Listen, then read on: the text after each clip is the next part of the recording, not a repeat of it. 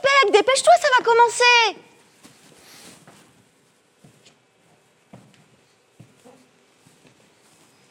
Dis, Siri, qui c'est le plus beau? Bon, c'est toi, mon JPEG. Oh, il s'est fait tout beau pour l'émission, dis donc. Hein ouais, c'est chaud, les fleurs. Dis, Siri, qui est-ce qu'on reçoit dans Wave On reçoit mon papa.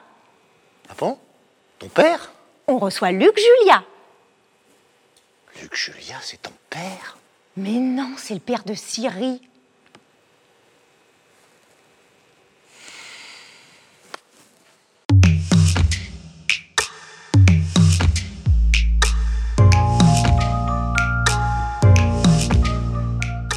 Elle semblait toute tracer la route tant que le succès était là, jusqu'en mars 2020. Les gagnants, ce ne sont pas ceux qui courbent le dos en attendant des jours meilleurs, ce sont, comme toujours, ceux qui ont anticipé, accepté, intégré. C'est vous euh, qui avez réagi, agi, changé, qui proposez du nouveau, nouvelle façon de travailler, nouveaux modèles, nouveaux outils.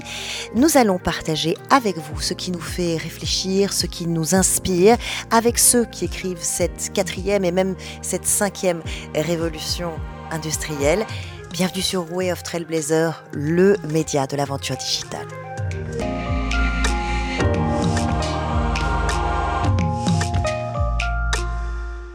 Elle fait partie du club des 20, les 20 femmes de la French Tech à suivre. Pourtant, elle n'est ni programmatrice, ni investisseuse, ni start-upeuse. Non, notre invitée a plutôt la tête dans les étoiles. Ercilia Vaodos Carpeta, bonjour. Bonjour. Bonjour et, et bienvenue parmi nous. Vous êtes euh, astrophysicienne euh, et aujourd'hui responsable de la diversité à l'Agence spatiale européenne. Et on va voir avec vous qu'il y a du travail sur ce terrain-là, euh, mais qu'il y a aussi des, des leviers d'action, heureusement.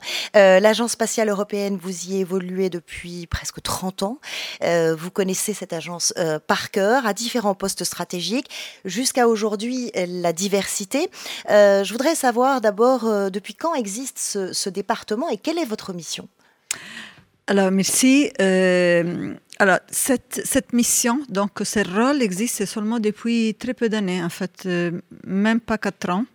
Et c'était fortement voulu par le directeur général euh, qui est un Allemand, Jan Werner, qui voulait euh, quand même pouvoir amener ces valeurs hautes dans l'agenda de l'ESA. Euh, C'est vrai que c'est en plus très important du fait que les jeunes, quand ils regardent, quand ils s'approchent à une boîte, ils sont intéressés au business, mais ils sont aussi intéressés aux valeurs qu'ils portent. Et donc, c'était aussi un élément important, pas seulement dans les résultats qu'on voulait attendre, mais aussi dans un élément de branding important. Donc, euh, euh, et voilà, pour la première fois, c'était en plus une valeur stratégique, donc pas un rôle à l'intérieur des ressources humaines comme souvent ça arrive, mais plutôt à côté de lui, donc avec une valeur stratégique, de réfléchir aussi à la- au capital humain du, du futur. Le capital humain, ça veut dire euh, inclure tout le monde. Alors la diversité, euh, c'est les femmes, c'est les filles, mais pas seulement, c'est la diversité en, général, d'attirer le maximum de personnes euh, vers, le, vers les sciences, vers, vers les mathématiques, vers les technologies. Euh, c'est ça, c'est ça votre mission. Et, et, pour comprendre pourquoi on vous a confié cette mission à vous, j'ai envie que, que vous me racontiez comment vous, vous y êtes venu aux sciences, petite fille, Petite fille. la Alors, petite fille italienne que vous étiez. petite fille italienne du sud d'Italie. Euh, donc, j'ai grandi sur une, euh, dans une ville qui est sous la mer. Déjà, je dois dire que je trouve surtout dans les, dans les enfants une relation avec la nature, c'est quelque chose qui les amène d'une manière beaucoup plus naturelle à se poser des questions, à chercher des solutions. Donc, c'est quelque chose qui s'est bien de retrouver dès la petite âge, euh, cet élément de découverte et de curiosité. Euh, donc, j'ai vécu comme ça, avec euh, mon vélo dans la rue, euh, sous la plage, jouer avec les copains.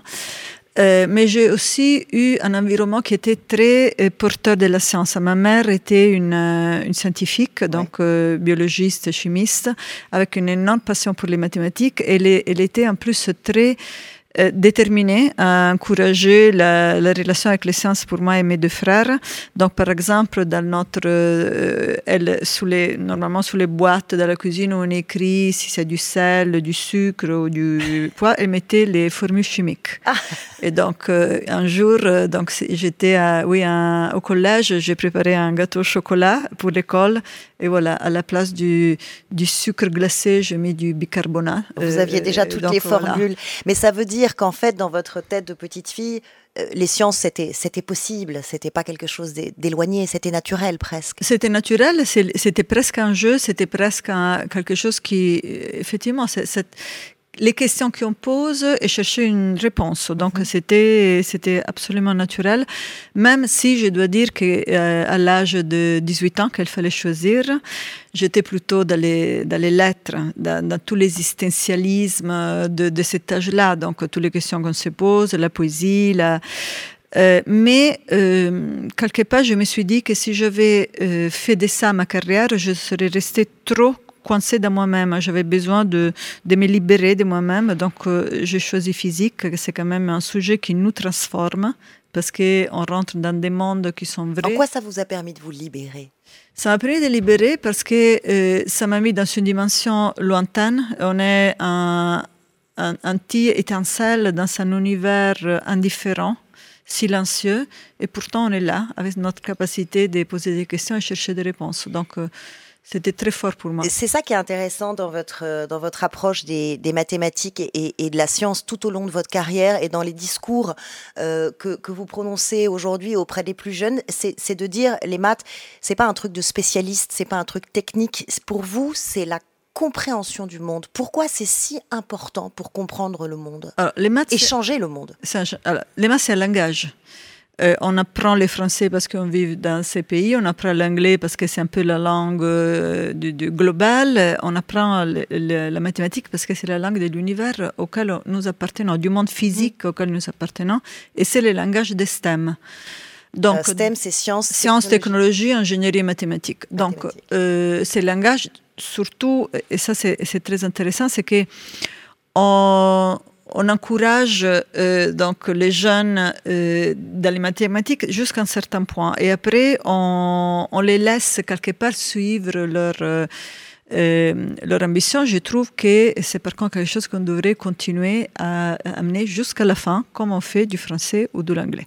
Alors, encourager les jeunes, mais encourager les, les filles. Les filles. surtout, seulement 1% de femmes dans les disciplines STEM dans, dans l'OCDE. C'est dingue. Oui, non, c'est ça. La, euh, Pourquoi Alors, déjà, l'identité STEM s'est fait euh, primaire, à l'école primaire. Ça commence tout petit. Ça commence tout petit. On a tous, et là, là vous avez euh, vraiment, pour moi, c'est une référence euh, Stanislas Dehaene, donc un neuroscientifique qui s'occupe beaucoup des, des, maths. On a tout, tout un sens des de chiffres, tous. Et à un certain moment, on commence à avoir on commence à penser que non, on n'est pas doué, c'est pas fait pour moi. C'est culturel en fait. C'est très culturel et on laisse ça s'installer dans les, dans les gens, considérer que c'est quelque chose, donc une espèce d'anxiété qui se génère vis-à-vis au maths. Et beaucoup de petites filles se disent, bah, c'est pas pour moi, c'est trop difficile. C'est pas pour moi et donc ils s'éloignent. Une fois qu'on est éloigné, on peut plus rentrer. C'est ça aussi le problème. Et, et les, c'est pas au lycée qu'on va décider de faire de la physique euh, ou de l'ingénierie si on est resté dehors de la mathématique à l'école primaire. Mhm. Donc il faut vraiment commencer tout de suite et euh, je Il y a assez de place aujourd'hui en France pour le codage, pour les maths, pour les technologies. Euh, vous trouvez qu'il y a assez de place qui est donnée dans l'éducation aujourd'hui ou pas? Alors je trouve que la France est sûrement dans la réflexion à l'avant-garde, même dans, dans, dans, les actions, parce que euh, les mathématiques en France ont une valeur symbolique qui a parfois est même plus élevé que les valeurs réelles. Mm. Donc, il y a une, la construction d'une élite qui passe aussi par l'inclusion des mathématiques. Mm-hmm. Et c'est pour ça que, euh, suite au résultat du, du rapport de l'OCDE PISA sur les compétences des jeunes, euh, il y a trois ans, en 2017, la France a décidé de, de, de, rendre les mathématiques un sujet prioritaire. Prioritaire. Et stratégique. Pourquoi? Mm.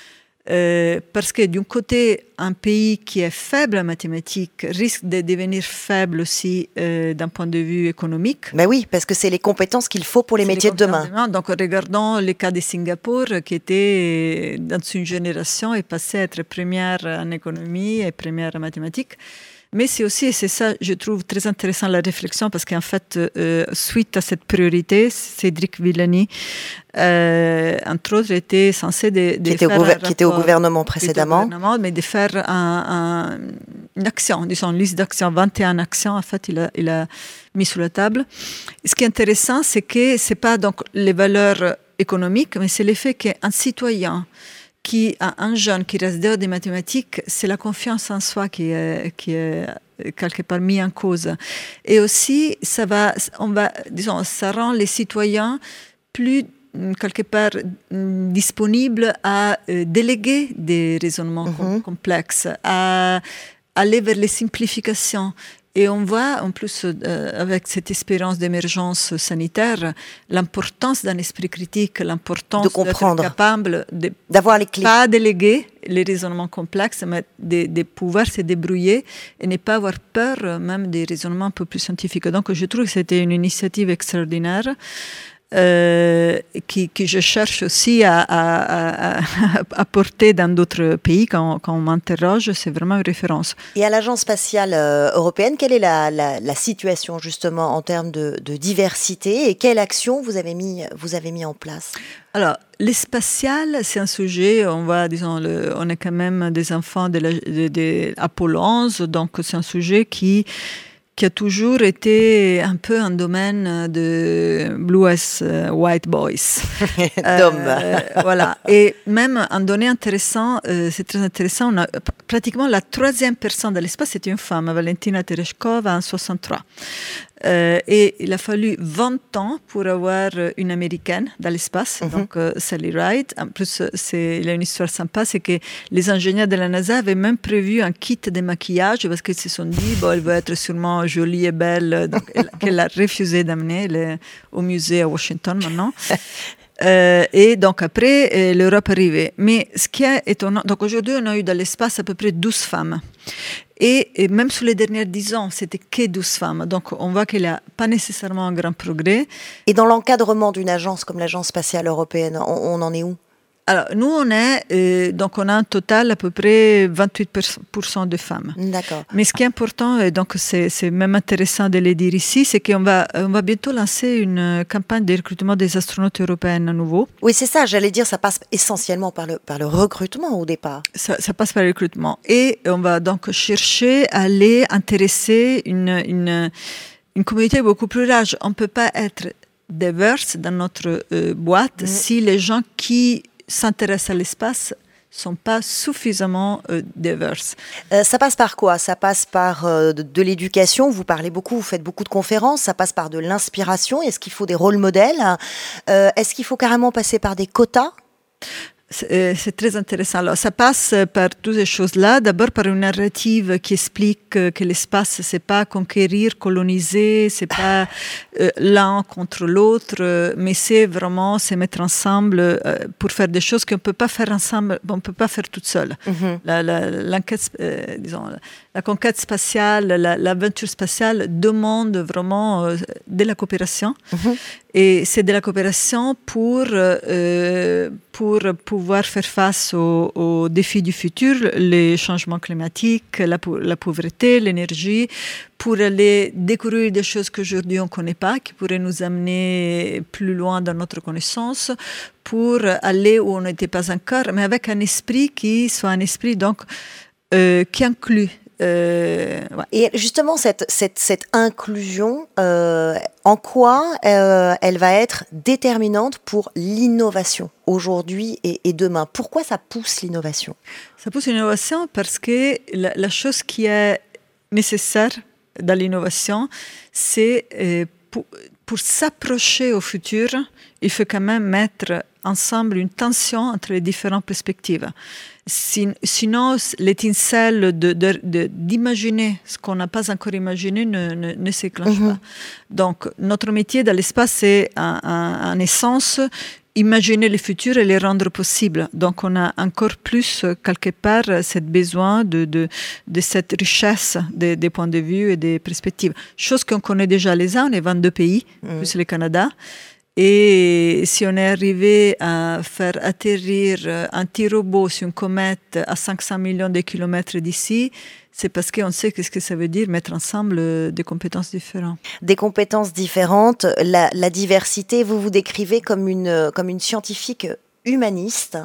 Euh, vous racontez par exemple que vous avez été très marqué par l'explosion de la navette Columbia en 2003, euh, qui a coûté la vie à, 8 personnes. Vous y avez assisté, vous dites que cela vous a marqué et que ça a déclenché chez vous euh, une réflexion sur euh, la conquête spatiale, sur le sens de cette conquête spatiale et sur le sens de, de, de, de, de la science en général. Pourquoi? Ça vous a amené à quelle réflexion? Alors, euh, donc j'étais au lancement parce qu'à l'arrivée, en fait, normalement, les risques, c'était surtout au lancement. On était tous là pour, euh, pour lancer donc, euh, les shuttles. C'était en plus très touchant. C'était la première fois qu'il y avait un astronaute israélien qui amenait aussi des souvenirs de la Shoah dans l'espace. C'était donc très fort, très, très intense. Euh, et donc, oui, bien sûr, c'était un choc pour tout le monde. Euh, aux États-Unis, euh, quelque part, ça, ça menait une réflexion profonde aussi sur ce sujet-là. Mm-hmm. C'est très coûteux aller dans l'espace et c'est très risqué. Donc, pourquoi on le fait? Mm. C'est quand même au cœur de notre, de notre mission, mais pourquoi on le fait? Donc, c'est vrai que euh, surtout la présence humaine dans l'espace, c'est quelque chose qui, qui amène des risques en soi. Mm-hmm mais qui quelque part fait aussi partie effectivement euh, de, de, de ce sens de nous dans l'univers dont on, je parlais avant. Mm. Donc l'effet que euh, quand en 1968, pour la première fois, Apollo 8, donc Bill Anders, a euh, fait la première photo de la Terre vue de la Lune, Vu la donc, regard sur nous, ce regard euh, pour la première fois sur cette euh, planète euh, suspendue dans un, une noire une nuit éternelle. C'était quoi, quoi la leçon? On est, rien du tout, on est petit, on est fragile, mais on est arrivé jusqu'ici. Et donc, je pense que c'est ça l'inspiration de l'homme dans l'espace. Finalement, quand on vous écoute, vous êtes astrophysicienne, on a plus l'impression d'écouter une philosophe euh, qu'une scientifique. Et, c'est ça, en fait, que, que, vous voulez dire à travers votre travail. C'est de dire aux petites filles, de dire à tout le monde, euh, les sciences, c'est ça, les, les, les maths, c'est ça. Vous rappelez d'ailleurs que euh, l'étymologie du mot, du mot désir, pourquoi la science, c'est du désir? La science, du désir, parce qu'on est toujours en tension, donc désir vient de desiderio, desidera esse. De c'est s'éloigner, être loin, s'éloigner, être loin des étoiles. Donc, bon, Camus disait que ça veut dire qu'on est seul. Donc, il y a plusieurs interprétations. Mais disons, en tout cas, c'est vouloir atteindre une étoile. C'est vouloir atteindre une étoile, c'est-à-dire une tension vers quelque chose plus grand que nous vouloir euh, effectivement aller là où on ne peut pas aller, où on n'est pas encore allé. Donc, c'est, je, je, je trouve que c'est le cœur de l'inspiration scientifique. -hmm. C'est un pas euh, dans un noir où on n'était pas encore allé en amenant euh, euh, voilà, une, une, lumière. Donc, c'est, je trouve que c'est la plus grande des aventures humaines quand même, la science. La plus grande des aventures humaines, j'ai envie de, de, de, citer ce que j'ai déjà entendu de vous. Préparez-vous à participer à ce monde, faites sortir la partie qui est dans chacun de nous, d'explorer, d'avoir envie de participer à des choses merveilleuses et ce sera vous qui construirez le prochain village sur la Lune. C'est exactement ça. et on n'est pas si loin de ça. Merci d'être venu nous, nous, nous apporter aujourd'hui euh, cette, cette, euh, cette inspiration, euh, nous dire que, que les sciences, euh, voilà, ce ne sont pas que des chiffres, c'est tout le contraire, c'est aller là où on n'est pas encore allé. Merci infiniment. Merci à vous. Merci.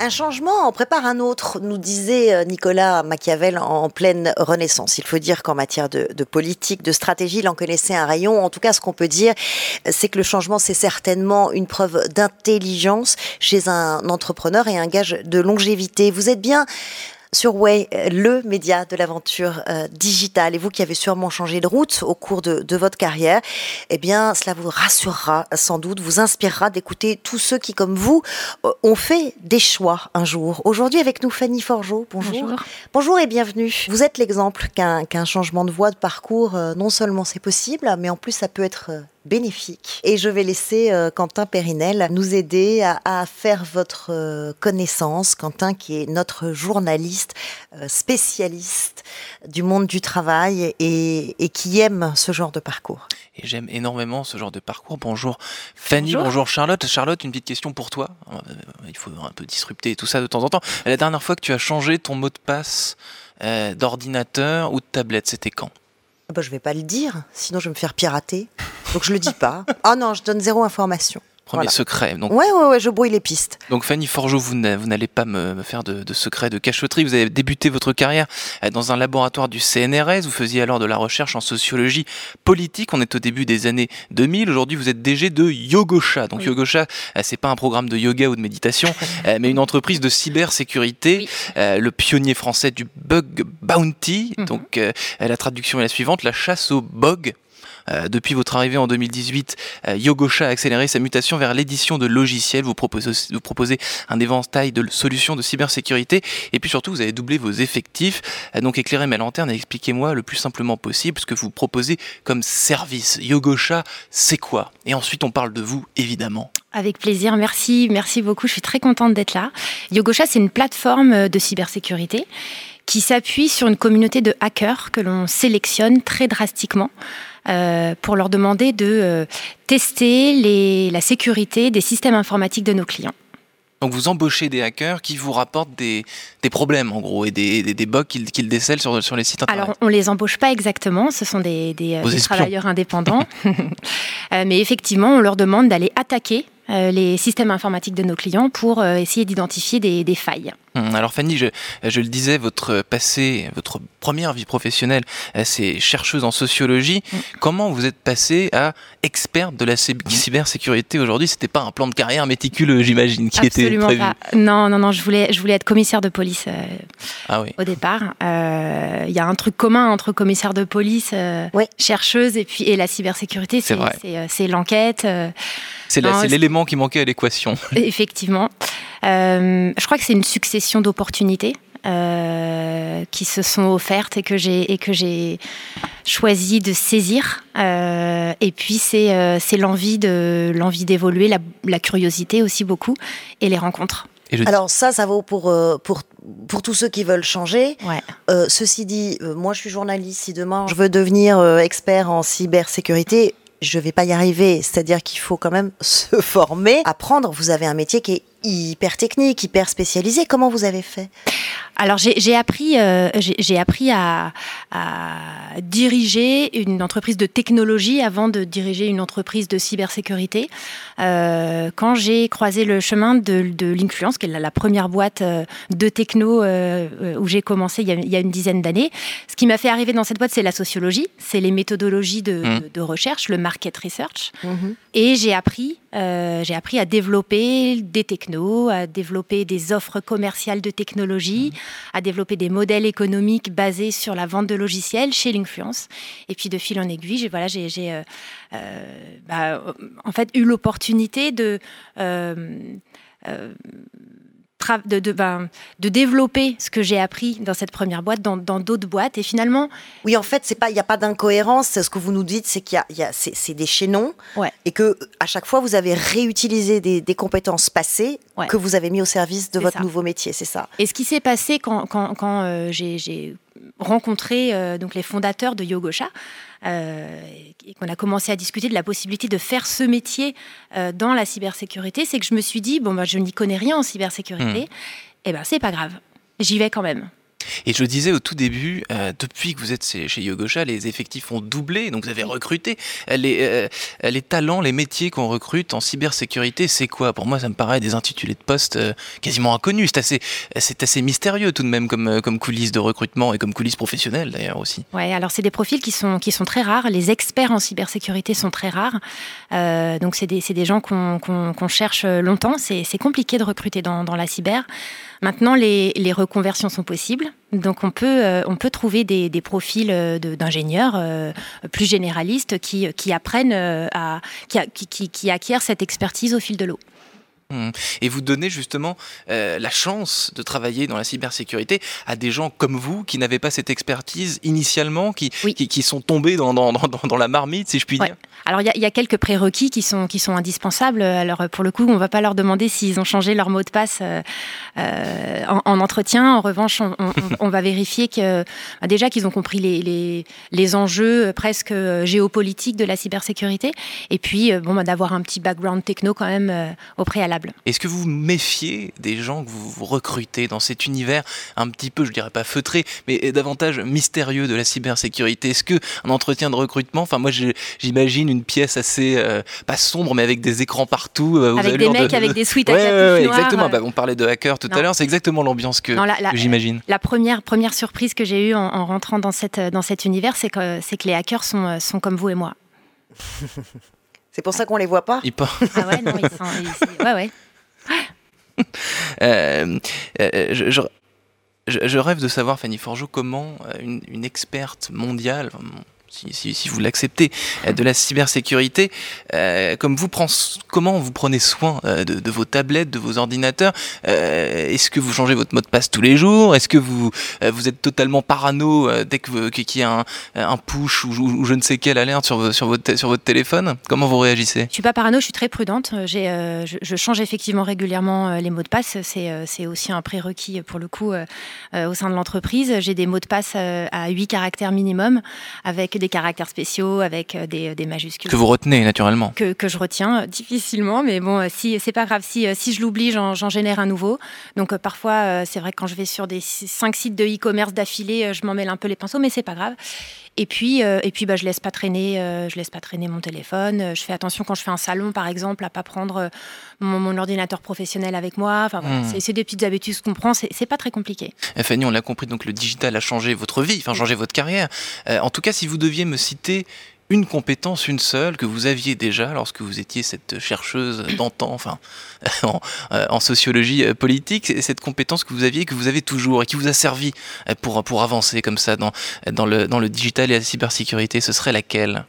Je dirais une compétence d'analyse, capacité d'analyse, c'est-à-dire observer les, les, choses comme, euh, observer les événements comme des choses et, euh, être capable de, prendre une certaine distance, de poser euh, voilà, le, constat et puis d'en tirer éventuellement un plan d'action parce que quand on est dans le monde de l'entreprise, on doit, on doit mettre en action et on doit, on doit agir. Hmm.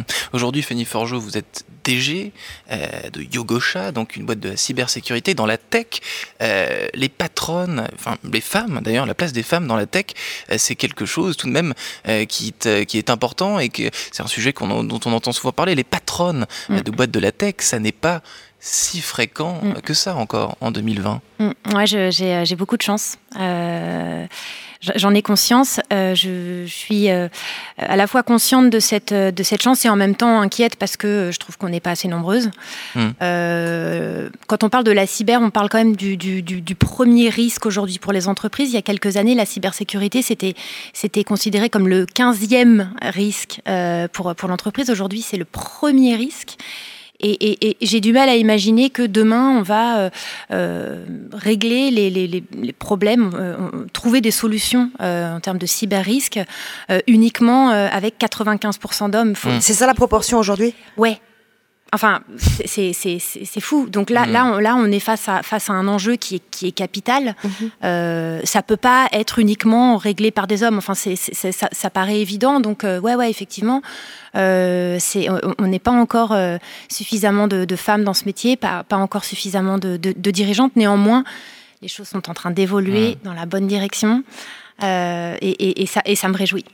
Fanny Forgeot, patronne de la tech. Merci infiniment d'avoir répondu à vous. euh, à nos questions. À bientôt. Merci beaucoup d'être euh, venu nous dévoiler un peu les coulisses de nous dire que ce n'est pas forcément le métier qu'on imagine, euh, que les hackers sont comme vous euh, et moi, euh, que, euh, que aussi c'est un métier certes de technicien, mais qui peut être ouvert à, à d'autres profils, euh, parce que ce qui est au cœur de votre métier, c'est l'analyse et la curiosité, métier aujourd'hui 95% euh, masculin, mais les choses évoluent. Et surtout Euh, que, vous à êtes leur capable, que vous êtes capable de mémoriser des mots de passe à plus de 12 caractères. Ça, c'est une Ce sacrée qui n'est pas performance. le, le- le cas de tout le monde. Merci à, à tous les deux. Merci à vous. Euh, deux. merci à vous.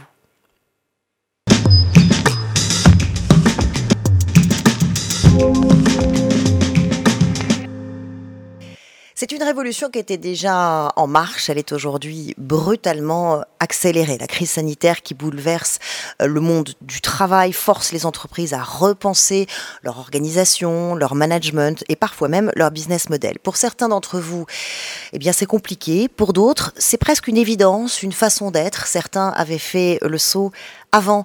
Euh, c'est le cas de Loïc Soubéran, euh, mon invité. Il fait partie de cette catégorie. Avec lui, on va voir comment l'innovation, l'adaptation et aussi euh, le travail à distance sont peut-être, peuvent être les clés de la réussite et de la résistance aux crises aussi. Bonjour et bienvenue. Merci d'être avec nous. Bonjour. Vous êtes à la tête de, de Swile. Alors, on va expliquer ce que c'est en deux mots. Swile, c'était anciennement Luncher, euh, 220 collaborateurs. Vous avez euh, grignoté, attrapé 50% du marché euh, des tickets resto, hein, de la pause déj en entreprise, euh, en le dématérialisant. Et vous avez tout réuni sur une seule carte. En, gros, c'est quand même une vraie révolution dans le monde du travail hein, pour tous les salariés qui, qui, nous écoutent. Luncher devient Swile en mars 2020, tout juste, tout juste avant le confinement. Pourquoi vous changez à ce moment-là? Notre, notre métier historique, effectivement, c'était de se concentrer sur les tickets restaurants, qui est un des avantages euh, aux salariés proposés, euh, souvent euh, la- l'avantage euh, majeur. Et effectivement, notre- la, la vocation, c'est d'aller au-delà de la pause déjeuner, d'accompagner euh, les employés sur tous les différents avantages aux salariés qu'une une entreprise ou un employeur peut proposer à leurs salariés, comme par exemple euh, les, les titres euh, cadeaux, les titres mobilité, euh, etc. Et on, a sorti, on est les, les premiers à sortir une carte qui permet, une seule et unique carte qui permet de gérer toutes ces dotations, tous ces avantages. Euh, voilà, donc, et, et, euh, en fonction de où vous dépensez, si par exemple vous êtes dans un restaurant, ça va débiter votre compte titre restaurant. Mais Mm. si vous dépensez euh, typiquement euh, dans un, un magasin pour euh, acheter un, cadeau, ça débitera votre compte titre cadeau. Alors, rappelons que vous vous êtes attaqué à un marché au départ qui était détenu depuis 50 ans par quatre acteurs. Là, donc, juste avant le confinement, vous décidez de d'étendre, d'élargir votre offre. Est-ce que vous diriez que euh, tout est une question de timing dans la vie d'un entrepreneur Euh, c'est euh, effectivement le, le- il y a un mot euh, assez un anglicisme qui est ce qu'on appelle le time to market.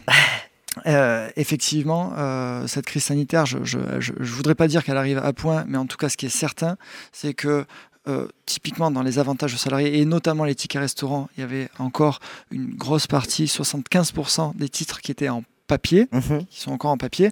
Et là, on voit bien que euh, gérer les tickets restaurants papier, les, les envoyer à domicile, etc., pendant le confinement, ça a été un enfer pour euh, les employeurs. Mhm. Et donc, il y a vraiment cette vague de dématérialisation qui, euh, qui arrive et on est, on est prêt à, à, la gérer. Et puis, comme vous l'avez bien rappelé, effectivement, euh, il il y a eu à peu près 15% de dématérialisation euh, euh, depuis trois ans, c'est-à-dire que le, le marché est passé de 90% à 75% en cartes euh, euh, au, au niveau global. Et sur ces 15% de dématérialisation sur nos trois ans d'existence, finalement, euh, ben on, a, capté la moitié de la croissance. Donc un contrat sur deux aujourd'hui de dématérialisation vient chez nous.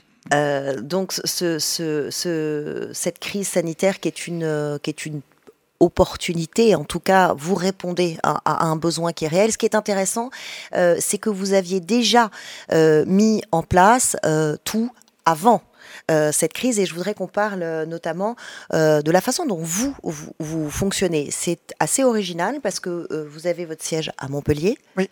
Un tiers des salariés à Montpellier, un tiers des salariés à Paris à Paris. et le reste en télétravail. Oui. Permanent. pourquoi ce choix? Pourquoi ce choix? Ben, On a fait le choix du pragmatisme, en fait. Nous, on est. euh, je suis Montpellierin, historiquement. Euh, C'était assez naturel pour moi de monter la société euh, euh, depuis Montpellier. Mhm. Euh, il y a de, de- de- de grands talents euh, à Montpellier. Euh, on a fait le, le choix de, de- de- Des talents de la tech, hein, c'est un des, vivier. des talents de euh, la tech. Il y, a, il y a énormément de développeurs.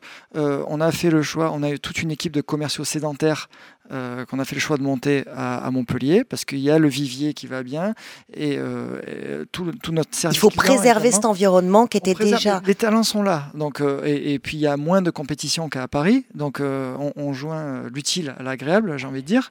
Et on fait le choix du pragmatisme. C'est-à-dire que Alors vous nous dites aussi que, que, que à Paris, les compétences, les talents sont beaucoup plus chassés, donc vous les perdez.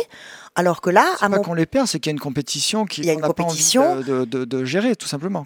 Oui, mais c'est un turnover qui, qui, on sait très bien qui- que c'est qui coûteux peut pour une entreprise. amené à être plus important si c'est mal géré. Et nous, on n'a pas, tout simplement pas envie de se poser la question. En revanche, comme je disais, il y a un choix du pragmatisme qui est fait. Il y a certains talents qu'on sait très bien qu'on ne pourra pas trouver à Montpellier et Mhm. qu'on trouvera à Paris.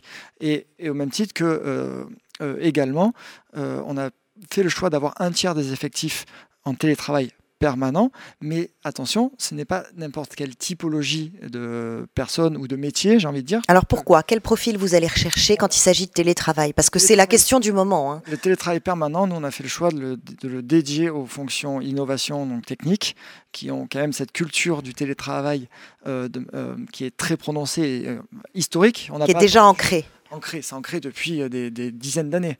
euh, ça. Euh, Ça veut dire qu'il faut être qu'on peut pas parce que c'est la question que, beaucoup d'entrepreneurs se, se posent en ce moment. On est en train de basculer dans cette dématérialisation dont vous parlez, dans une organisation avec de plus en plus de télétravail. Sauf que ce que vous nous dites, c'est que ça s'improvise pas et qu'on peut pas envoyer n'importe qui en télétravail. C'est pas pas tout le monde qui en est capable et pas toutes les compétences. Effectivement, et là, là, je trouve que euh, le, le- le confinement a poussé les sociétés à se poser les questions autour des notions de télétravail. Mhm. Et là, effectivement, c'est un peu tout le monde y va de sa petite euh, recette.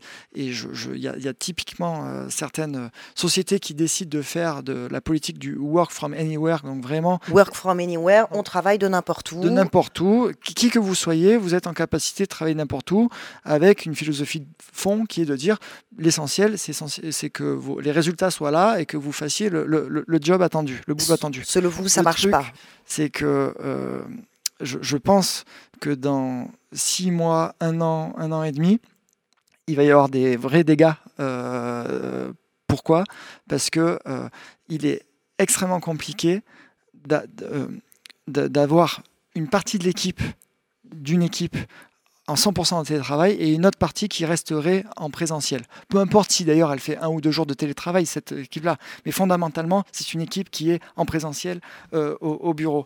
Quand vous avez une équipe de 10 personnes, s'il y en a 5 qui sont en télétravail permanent et 5 qui sont en, en présentiel 4 ou 5 jours par semaine, euh, petit à petit, les liens vont se déliter.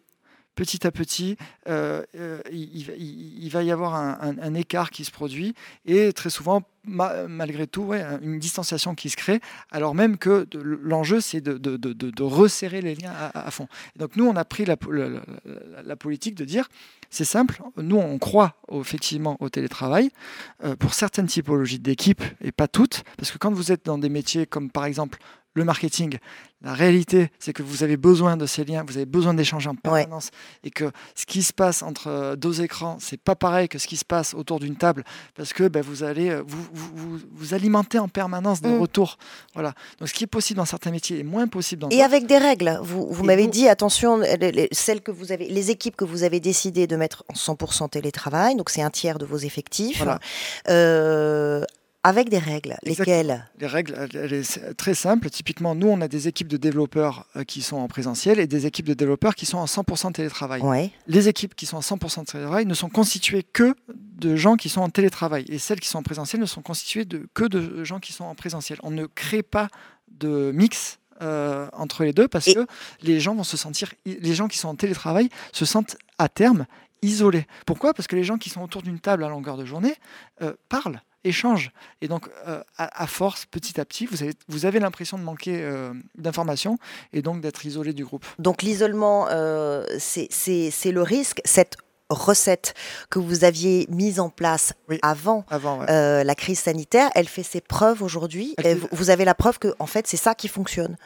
Eh Ben, en fait, euh, euh, effectivement, on n'a pas attendu le, le confinement pour le mettre en place. Pourquoi? Parce que j'ai eu la chance de, de- de- de créer euh, une autre société avant Swile, où justement il y a eu cette logique très axée sur les développeurs, typiquement, de bon, mais est-ce qu'on s'ouvre au télétravail pour les développeurs? Parce qu'ils sont habitués au télétravail, etc. Et donc, assez naturellement, on a recruté euh, des, des développeurs en télétravail et on les a intégrés à des équipes en présentiel. D'accord. Et donc on a vécu ça. Effectivement, le premier mois, on s'en rend pas compte. Le troisième mois, euh, on commence à avoir des signaux. Le sixième mois, ça devient pénible. Et au bout d'un an, la, la- la personne finit Mm. par partir. Quoi. Et donc ça, c'est, c'est- il faut faire très très attention.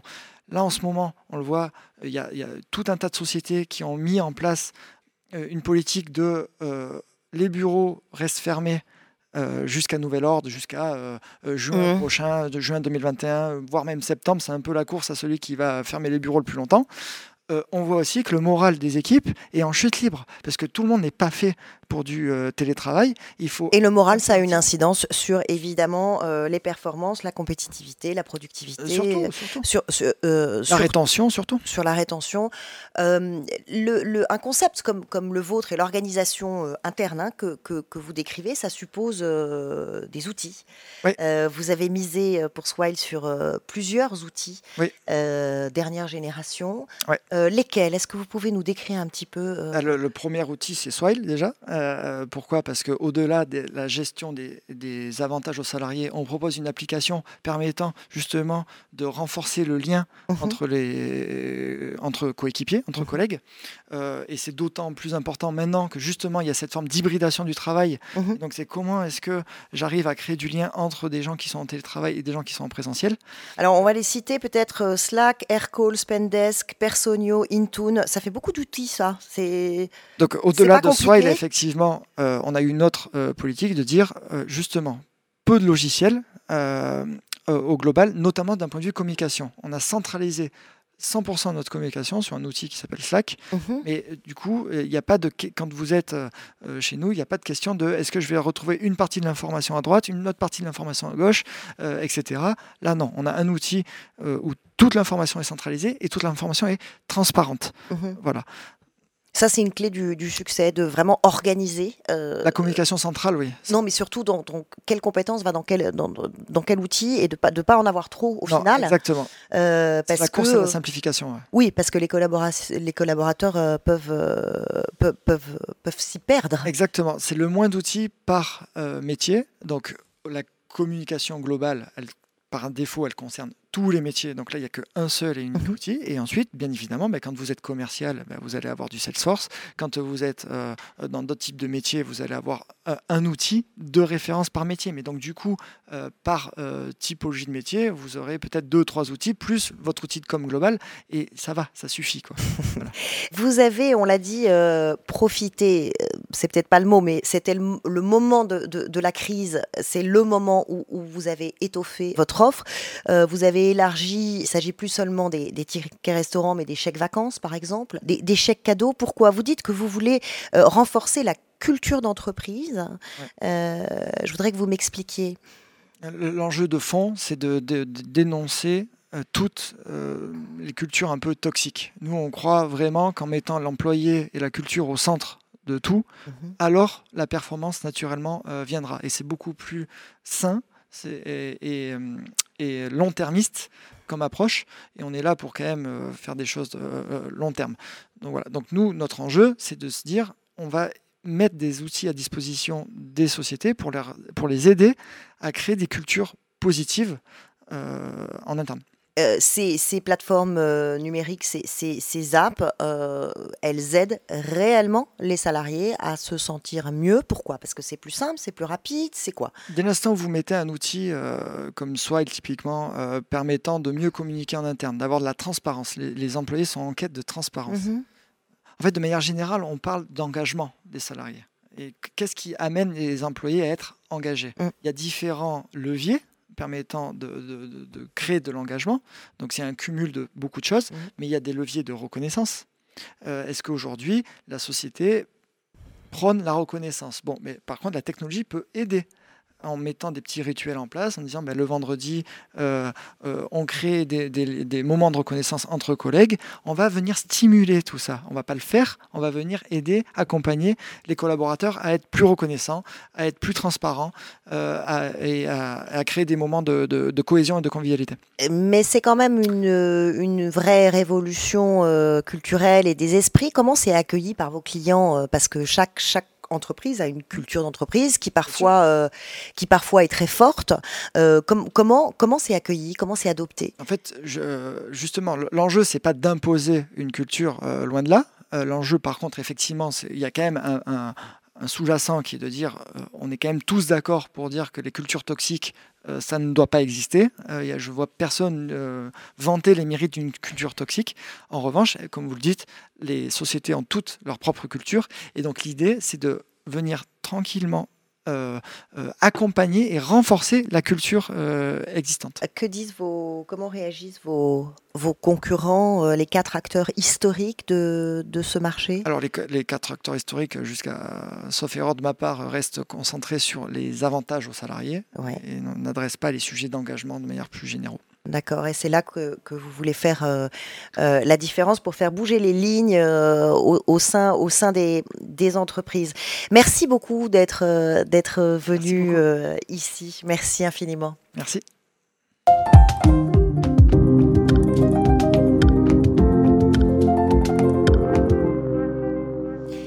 Dans la vie d'un entrepreneur, il y a les succès et puis il y a aussi euh, les échecs, les erreurs de jugement, de stratégie, le mauvais timing et puis aussi les vrais coups durs, les coups de Trafalgar, l'imprévu, ce qui ne dépend pas euh, de nous, de vous et qui nous tombe dessus. Nous y sommes tous, vous y êtes.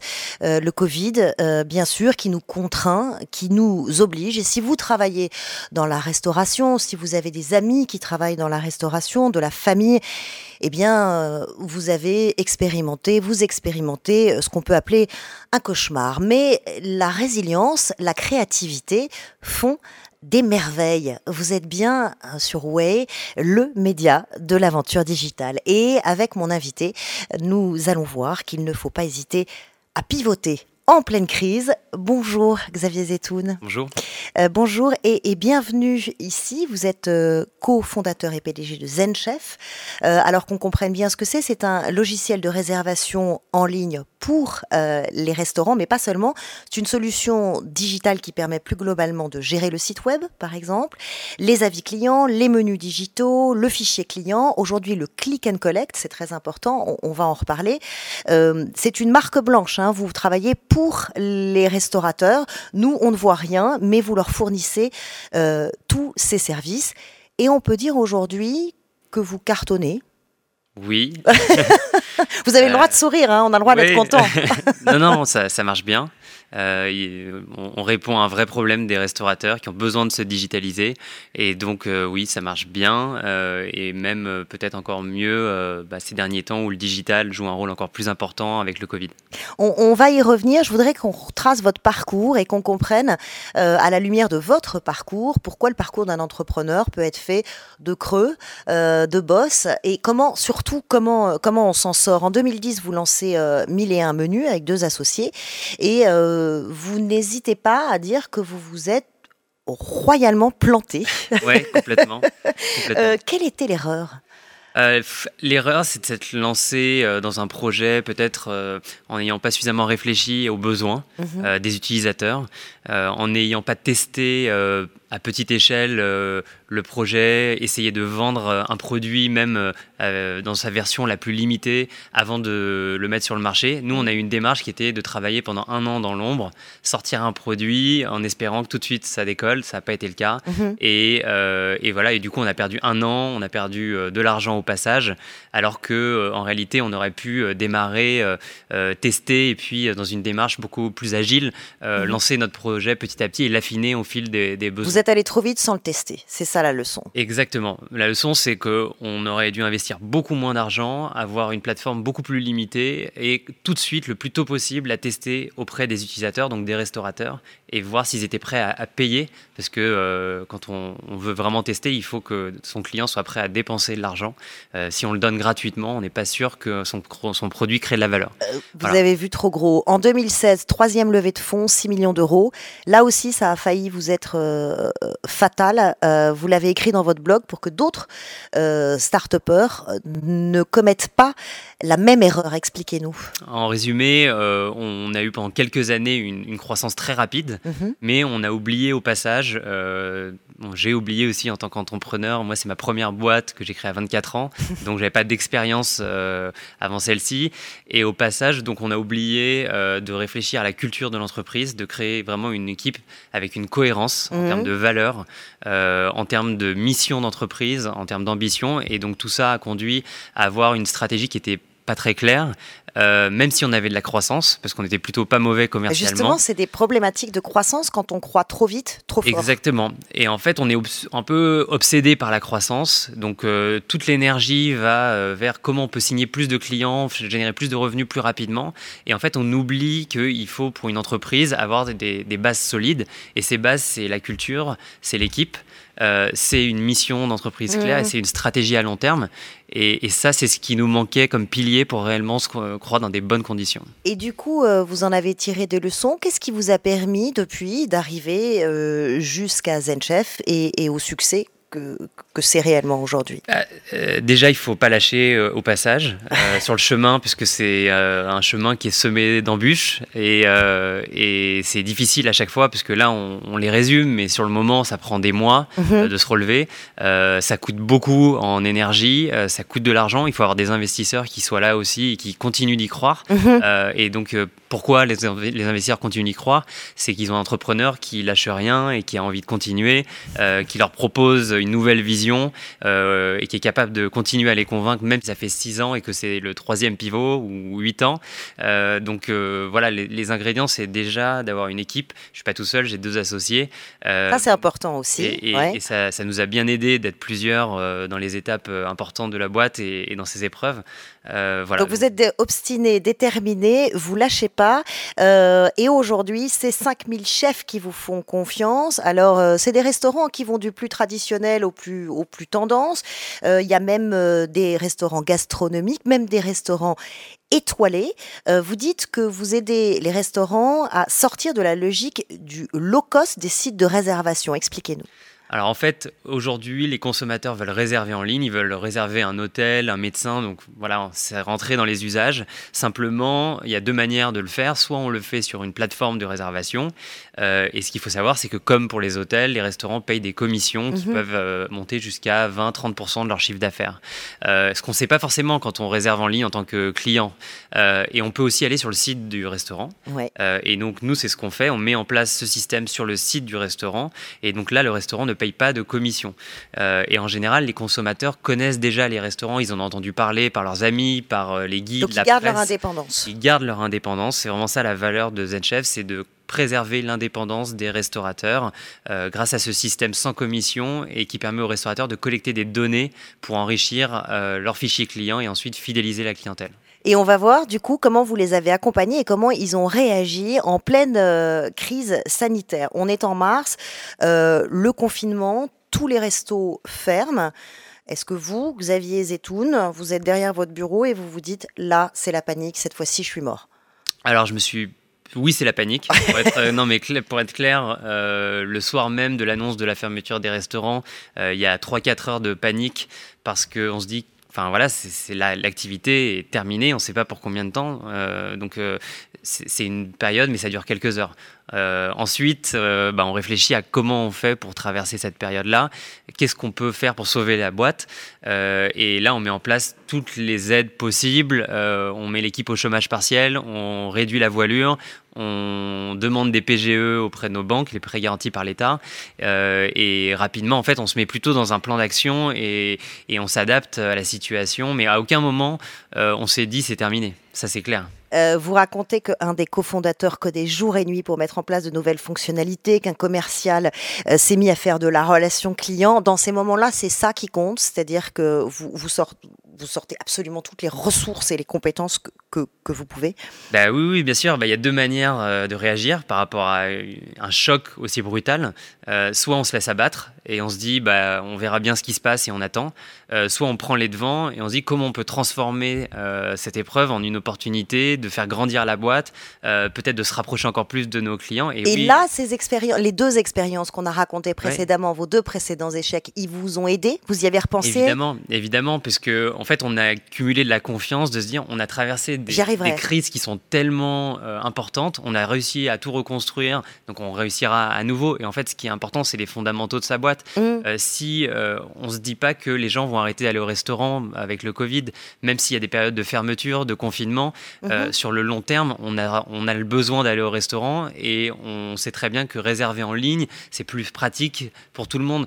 Donc le business va continuer. Donc il faut juste être capable de se mettre un peu euh, euh, en mode, euh, bah, on va dire, sécurité, voilà, en, attente que ça se passe et s'adapter. Et puis sécurité et adaptation, parce que là, vous vous dites à ce moment-là, le resto, ça reste un resto et les gens ont envie de continuer à avoir ce plaisir-là. De l'autre côté, ils commandent de plus en plus parce qu'ils se déplacent moins. Boum, click and collect. C'est ça que vous développez.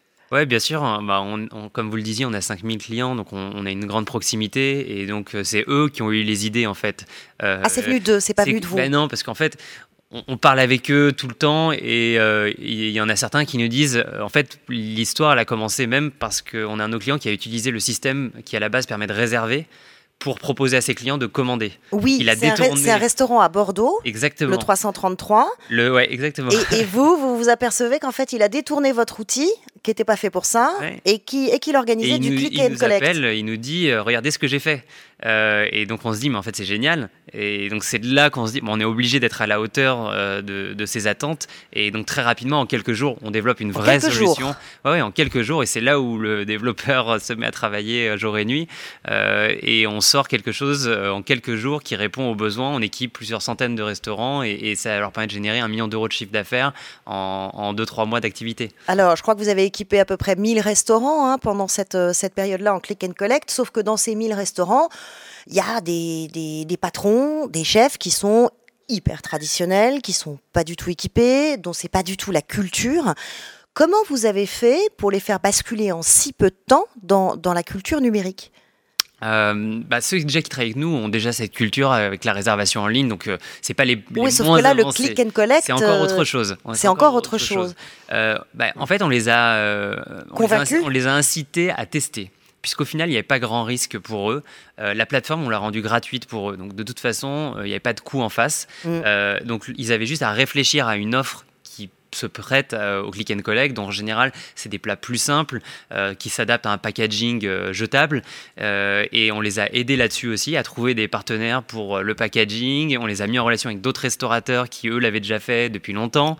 voilà, on les a accompagnés. C'est une pour eux parce qu'il y a des grands chefs une étoile qui sont qui se sont dit bon bah est-ce qu'on va faire par exemple des burgers, des plats plus simples? C'est arrivé ça? Il y a eu un vent de créativité, je pense qu'on n'avait pas euh, connu depuis très longtemps dans la restauration. On a des chefs qui ont réuni leurs équipes et qui ont dit bon bah qu'est-ce qu'on fait? De toute façon, on peut plus recevoir de clients. Euh, si on veut maintenir euh, un minimum d'activité, bah, il faut faire du click and collect, il faut faire peut-être de la livraison. donc quelle offre s'adapterait quelle, quelle, offre pourrait respecter les valeurs d'un restaurant même étoilé? Et s'adapter à ces nouveaux usages. Et ils l'ont fait avec beaucoup de succès et je pense qu'il y en a certains qui vont continuer à le faire dans la durée. Donc ça veut dire en fait que euh, les restaurateurs sont devenus en quelques semaines des, des start-upers Ouais, on peut le dire. Euh, le propre d'un start c'est de s'adapter en permanence à un environnement qui change euh, et de devoir euh, changer son offre, être en permanence à l'écoute du marché, changer complètement de business si c'est nécessaire pour la survie de sa boîte. Bah là, on a vu des restaurateurs qui étaient peut-être un peu plus traditionnels se mettre à fonctionner comme des startups, à pivoter, à tester des choses très rapidement, à diversifier leurs activités et à réunir leurs équipes pour les mettre euh, à profit pour, pour générer de la créativité dans les établissements. Donc oui, les restaurateurs sont devenus des startups en quelques mois. Et vous diriez qu'ils ont fait euh, en quelques semaines un bon technologique qu'ils auraient fait euh, plutôt en quelques mois et, et, qui est irréversible? Vous pensez que c'est un mouvement qui dans la restauration est irréversible désormais? Oui, je le pense parce que c'était c'est pas quelque chose qui est nouveau, euh, qui est arrivé euh, en février 2020. Mm. Euh, la digitalisation du secteur de la restauration, ça fait depuis plusieurs années qu'elle est en train de se produire. Simplement, elle était lente. Là, elle s'est accélérée et en fait, nous, ce qu'on voit pour les restaurants qui sont passés au digital, qui avaient un cahier de réservation papier, qui l'ont mis à la poubelle pour remplacer par un, outil numérique, euh, déjà il y a quelques années, il n'y en a pas un seul qui est revenu en arrière parce mm. qu'en fait, ils, voient bien le bénéfice, ils gagnent du temps, euh, ça leur apporte des clients, la gestion de leur restaurant est plus fluide. Et donc là, ce qui s'est passé, c'est juste qu'il y a une grande vague de digitalisation qui s'est accélérée. Il y a mm. beaucoup de restaurants qui sont passés en quelques mois et effectivement, ça leur aurait peut-être pris deux ou trois ans euh, pour arriver au même résultat. Et et, maintenant, ils reviendront pas en arrière, c'est une certitude. Euh, justement, à la lumière de votre expérience, à la lumière de ce que vous vivez avec euh, vos restaurateurs euh, aujourd'hui, alors on n'a pas assez de recul encore sur, sur cette crise sanitaire, mais on voit bien le, mouvement qui, s'est accéléré et qui, et qui, vous le dites vous-même, ne, ne, reviendra pas en arrière. Est-ce que c'est important d'avoir connu auparavant des échecs, des difficultés pour aujourd'hui toujours résister et surtout continuer à innover en permanence Honnêtement, je connais pas d'entrepreneur qui ait réussi, qui n'ait pas connu euh, d'échecs. Euh, mais quand je dis d'échecs, c'est pas des petits, euh, c'est vraiment des, des, gros échecs. simplement, quand on raconte l'histoire des entrepreneurs à succès, souvent on parle pas de ces étapes où il y a eu des grosses remises en question. Mm. les plus belles entreprises ont été créées pendant les périodes de crise parce que tout est remis en question, les usages évoluent beaucoup plus vite que d'habitude, il y a peut-être moins de concurrence et donc c'est le moment de lancer euh, sa boîte. Euh, et donc même si on démarre sur un échec, euh, évidemment c'est très triste, il y a des entreprises qui vont fermer pendant cette période, mhm. mais celles qui vont s'en sortir, je pense, vont être beaucoup plus fortes. et il y aura certainement des très grands succès qui seront nés pendant le Covid et qu'on connaîtra que dans 4 ou 5 ans. Les clés du succès, justement, celles qui vont s'en sortir, aux entrepreneurs qui nous écoutent aujourd'hui, vous, vous donneriez quels conseils je pense que c'est une période où il faut être encore plus à l'écoute euh, des tendances, des changements, des transformations de la société, euh, puisque c'est celles qui vont donner des idées, euh, des futurs succès, des futures grandes entreprises de demain. On le voit bien, il y a une, par exemple le télétravail, tout le monde s'est mis à télétravailler du jour au lendemain. bah de, ce phénomène, de cette transformation vont naître euh, des centaines d'entreprises qui vont aider les gens à mieux télétravailler, etc. Donc mon, mon conseil, c'est que soit on est dans une phase de création, mm. et c'est peut-être le meilleur moment pour créer sa boîte en ce moment. C'est le meilleur moment pour euh, créer sa boîte. C'est le meilleur moment. Il n'y a pas de meilleur moment. Euh, vraiment, c'est un rêve. Moi, j'ai créé ma, boîte. C'était la crise précédente, et, et, j'en suis très content. Et, pour ceux qui sont au milieu d'une crise, qui l'ont créée comme la mienne il y a quelques années, bah, je pense que c'est peut-être le moment de se remettre en question euh, de revoir sa stratégie, euh, d'adapter son offre. Euh, voilà, c'est un moment qui est propice à toutes ces réflexions. Bien sûr, à condition de sécuriser sa boîte, c'est le plus important.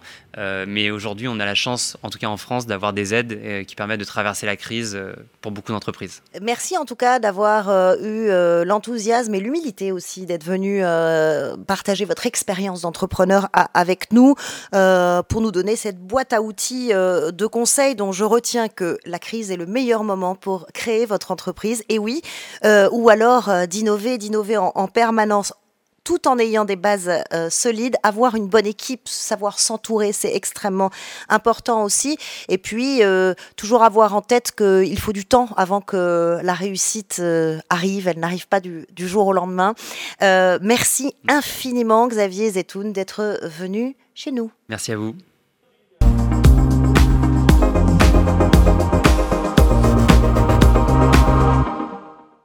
Il y a mille façons d'apprendre. Cet automne, vous êtes un sur sept en télétravail et vous avez sûrement découvert euh, la formation euh, à distance. Pas forcément facile d'enchaîner les heures derrière un écran, de rester euh, concentré, motivé. Vous l'avez sûrement expérimenté. Vous êtes bien euh, sur Way, le média de l'aventure euh, digitale. Et mon invité va peut-être euh, sans doute nous convaincre, vous convaincre qu'une formation en ligne, eh bien, ça peut être très amusant. Raphaël Quevillette, bonjour. Bonjour et, bienvenue. Vous êtes la cofondatrice et PDG de Kokoroe. Euh, c'est une plateforme de e-learning euh, créée en 2014. Vous l'avez créée avec votre sœur jumelle et, une amie. Euh, la suite, c'est Svenia Busson qui va nous aider à, la raconter. Bonjour Svenia, ça va? Oui, très bien, merci. fondatrice de l'accélérateur de start-up Learn Space et vous aimez explorer les pédagogies innovantes. Euh, alors, on va voir ça ensemble. Oui, merci beaucoup. Bonjour Raphaël. Bonjour Svenia. Je suis ravie de vous avoir sur ce plateau. Euh, alors, vous avez créé Kokoroe, qui est une, une solution euh, d'e-learning qui est un peu particulière parce qu'elle est assez différente de ce qu'on peut voir du, de l'e-learning traditionnel. Et donc, j'aimerais que vous m'en disiez un peu plus sur vos motivations à créer Kokoroe. Pourquoi vous avez créé, créé Kokoroe? Oui, tout à fait. Alors, donc, en effet, moi, j'ai créé Kokoroe avec Elise, qui est ma sœur jumelle et Béatrice mon amie d'enfance. Et en fait, on n'est pas du tout des purs produits de l'entrepreneuriat parce qu'on a chacune travaillé sept ans d'entreprise. Euh, Béa a travaillé sept ans chez BNP Paribas, des postes plutôt financiers avant d'être euh, responsable digital. Élise est une ancienne avocate et moi, je suis une ancienne d'Accenture avant d'avoir été dans les RH. Euh, donc, ça fonctionnait plutôt bien pour nous dans nos, dans nos entreprises. On avait aussi des euh, carrières plutôt toutes tracées. Euh, mais à un moment donné, on, on a fait le constat, on s'est rendu compte en entreprise que, le, que la formation en ligne qui nous était euh, proposée était euh, plutôt traditionnelle, assez old school. Et surtout, en fait, on n'avait pas du tout envie de se former. Euh, Ennuyeuse. C'était plutôt ennuyeux. C'est tout à fait ça. C'était un peu vécu comme une contrainte.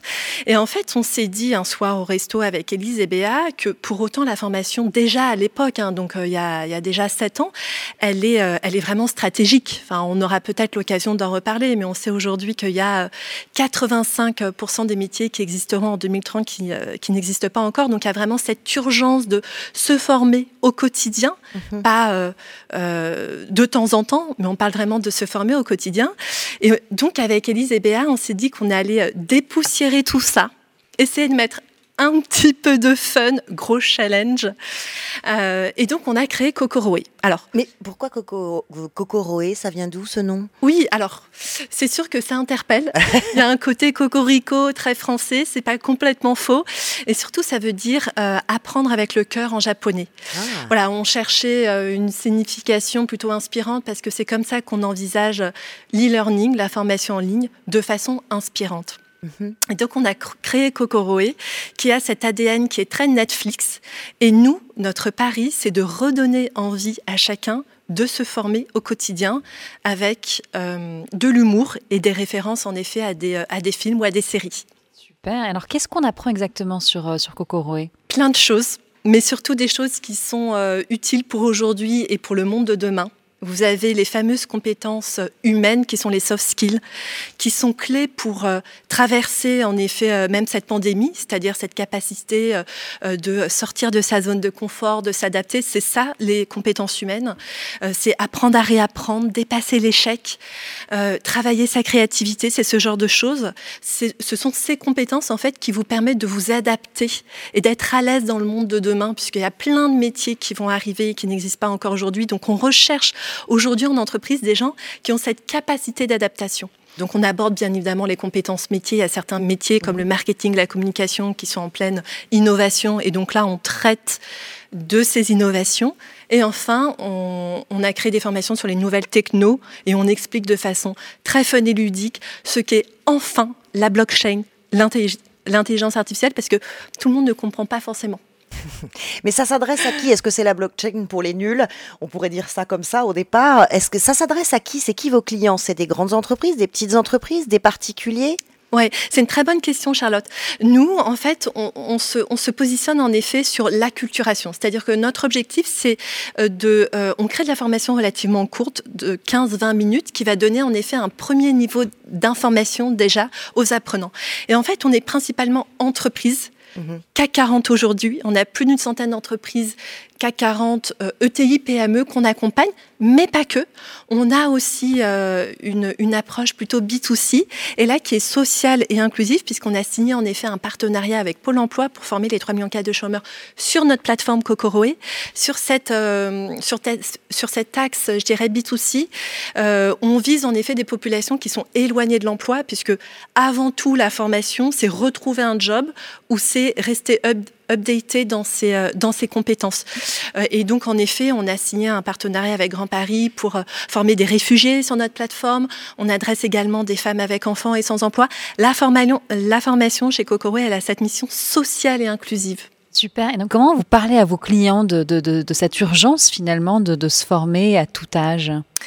Alors aujourd'hui, c'est vraiment devenu clé. Il y a un chiffre euh, qu'on répète beaucoup, qui fait peut-être un petit peu peur, mais en 2030, donc on est quand même en 2020, donc dans 10 ans, 85% des métiers n'existent pas encore. Donc en fait, il y a plein de métiers qui vont en effet apparaître, notamment liés euh, en effet euh, à l'intelligence artificielle. L'intelligence artificielle, c'est vraiment euh, la techno qui est en train de complètement, et, également la blockchain, mais modifier les métiers. Et donc en effet, les collaborateurs, les employés, les apprenants ont cette nécessité, je dirais, de se former tout au long de sa vie, et puis de faire comme ce qu'on avait l'habitude de faire, à savoir se dire, euh, à un moment donné, quand on recherche un nouveau job ou qu'on est en effet au chômage, bon ben voilà, je fais une formation. C'est plus ça le réflexe. Le réflexe, c'est de se dire, comment je fais, euh, je dois finalement accorder 10 minutes de formation par jour, euh, et comment je fais? Il n'y a que 32% hein, euh, des, salariés en France euh, aujourd'hui qui suivent chaque année une formation. Mmh. Euh, une, formation, on est bon, on est mauvais élève hein, dans l'OCDE, c'est 47%. Pourquoi c'est un enjeu stratégique pour les entreprises? Parce qu'en fait, les entreprises elles vont se retrouver avec des, milliers de collaborateurs qu'il va falloir en effet finalement faire évoluer ou replacer. Mmh. Donc, qu'est-ce qu'on fait? Est-ce qu'on fait des euh, PSE Est-ce qu'on fait, euh, on favorise la mobilité interne? Euh, L'objectif et l'avantage des entreprises, c'est de favoriser la mobilité interne. Donc, plus que jamais, aujourd'hui, la formation, la formation, la formation. Aujourd'hui, et également avec cette, cette pandémie qu'on est en train de, de, vivre, il y a plein de métiers qui, malheureusement, plein de secteurs qui sont impactés.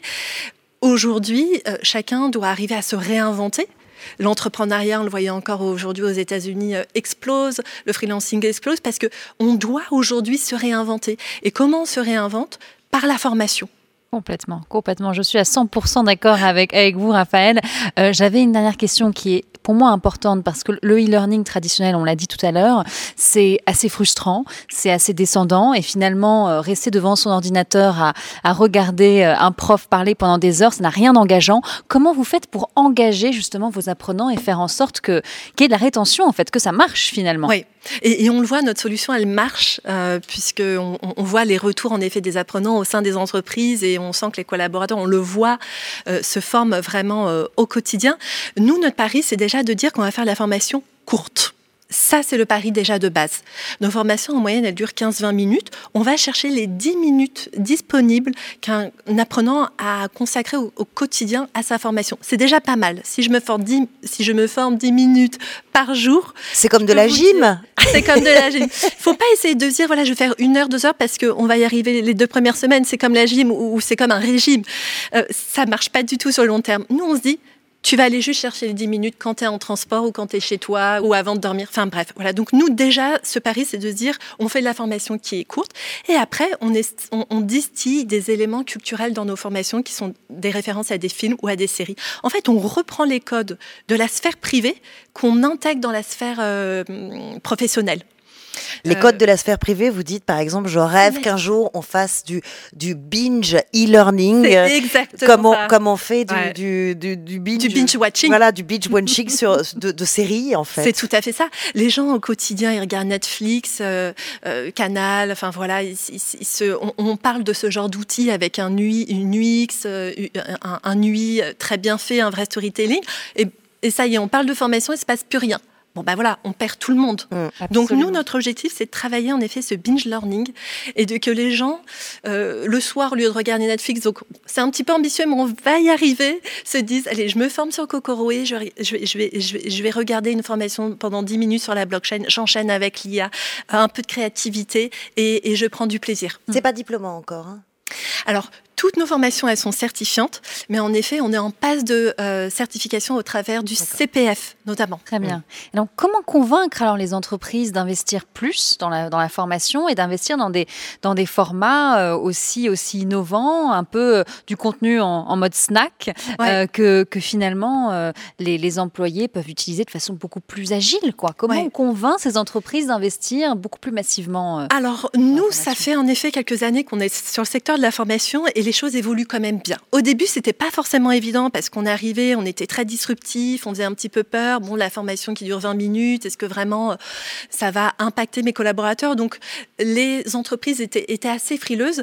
Aujourd'hui, on voit que ça évolue énormément. C'est surtout le CAC 40 qui est euh, à l'aise euh, sur ce format et qui va chercher le plus parfois.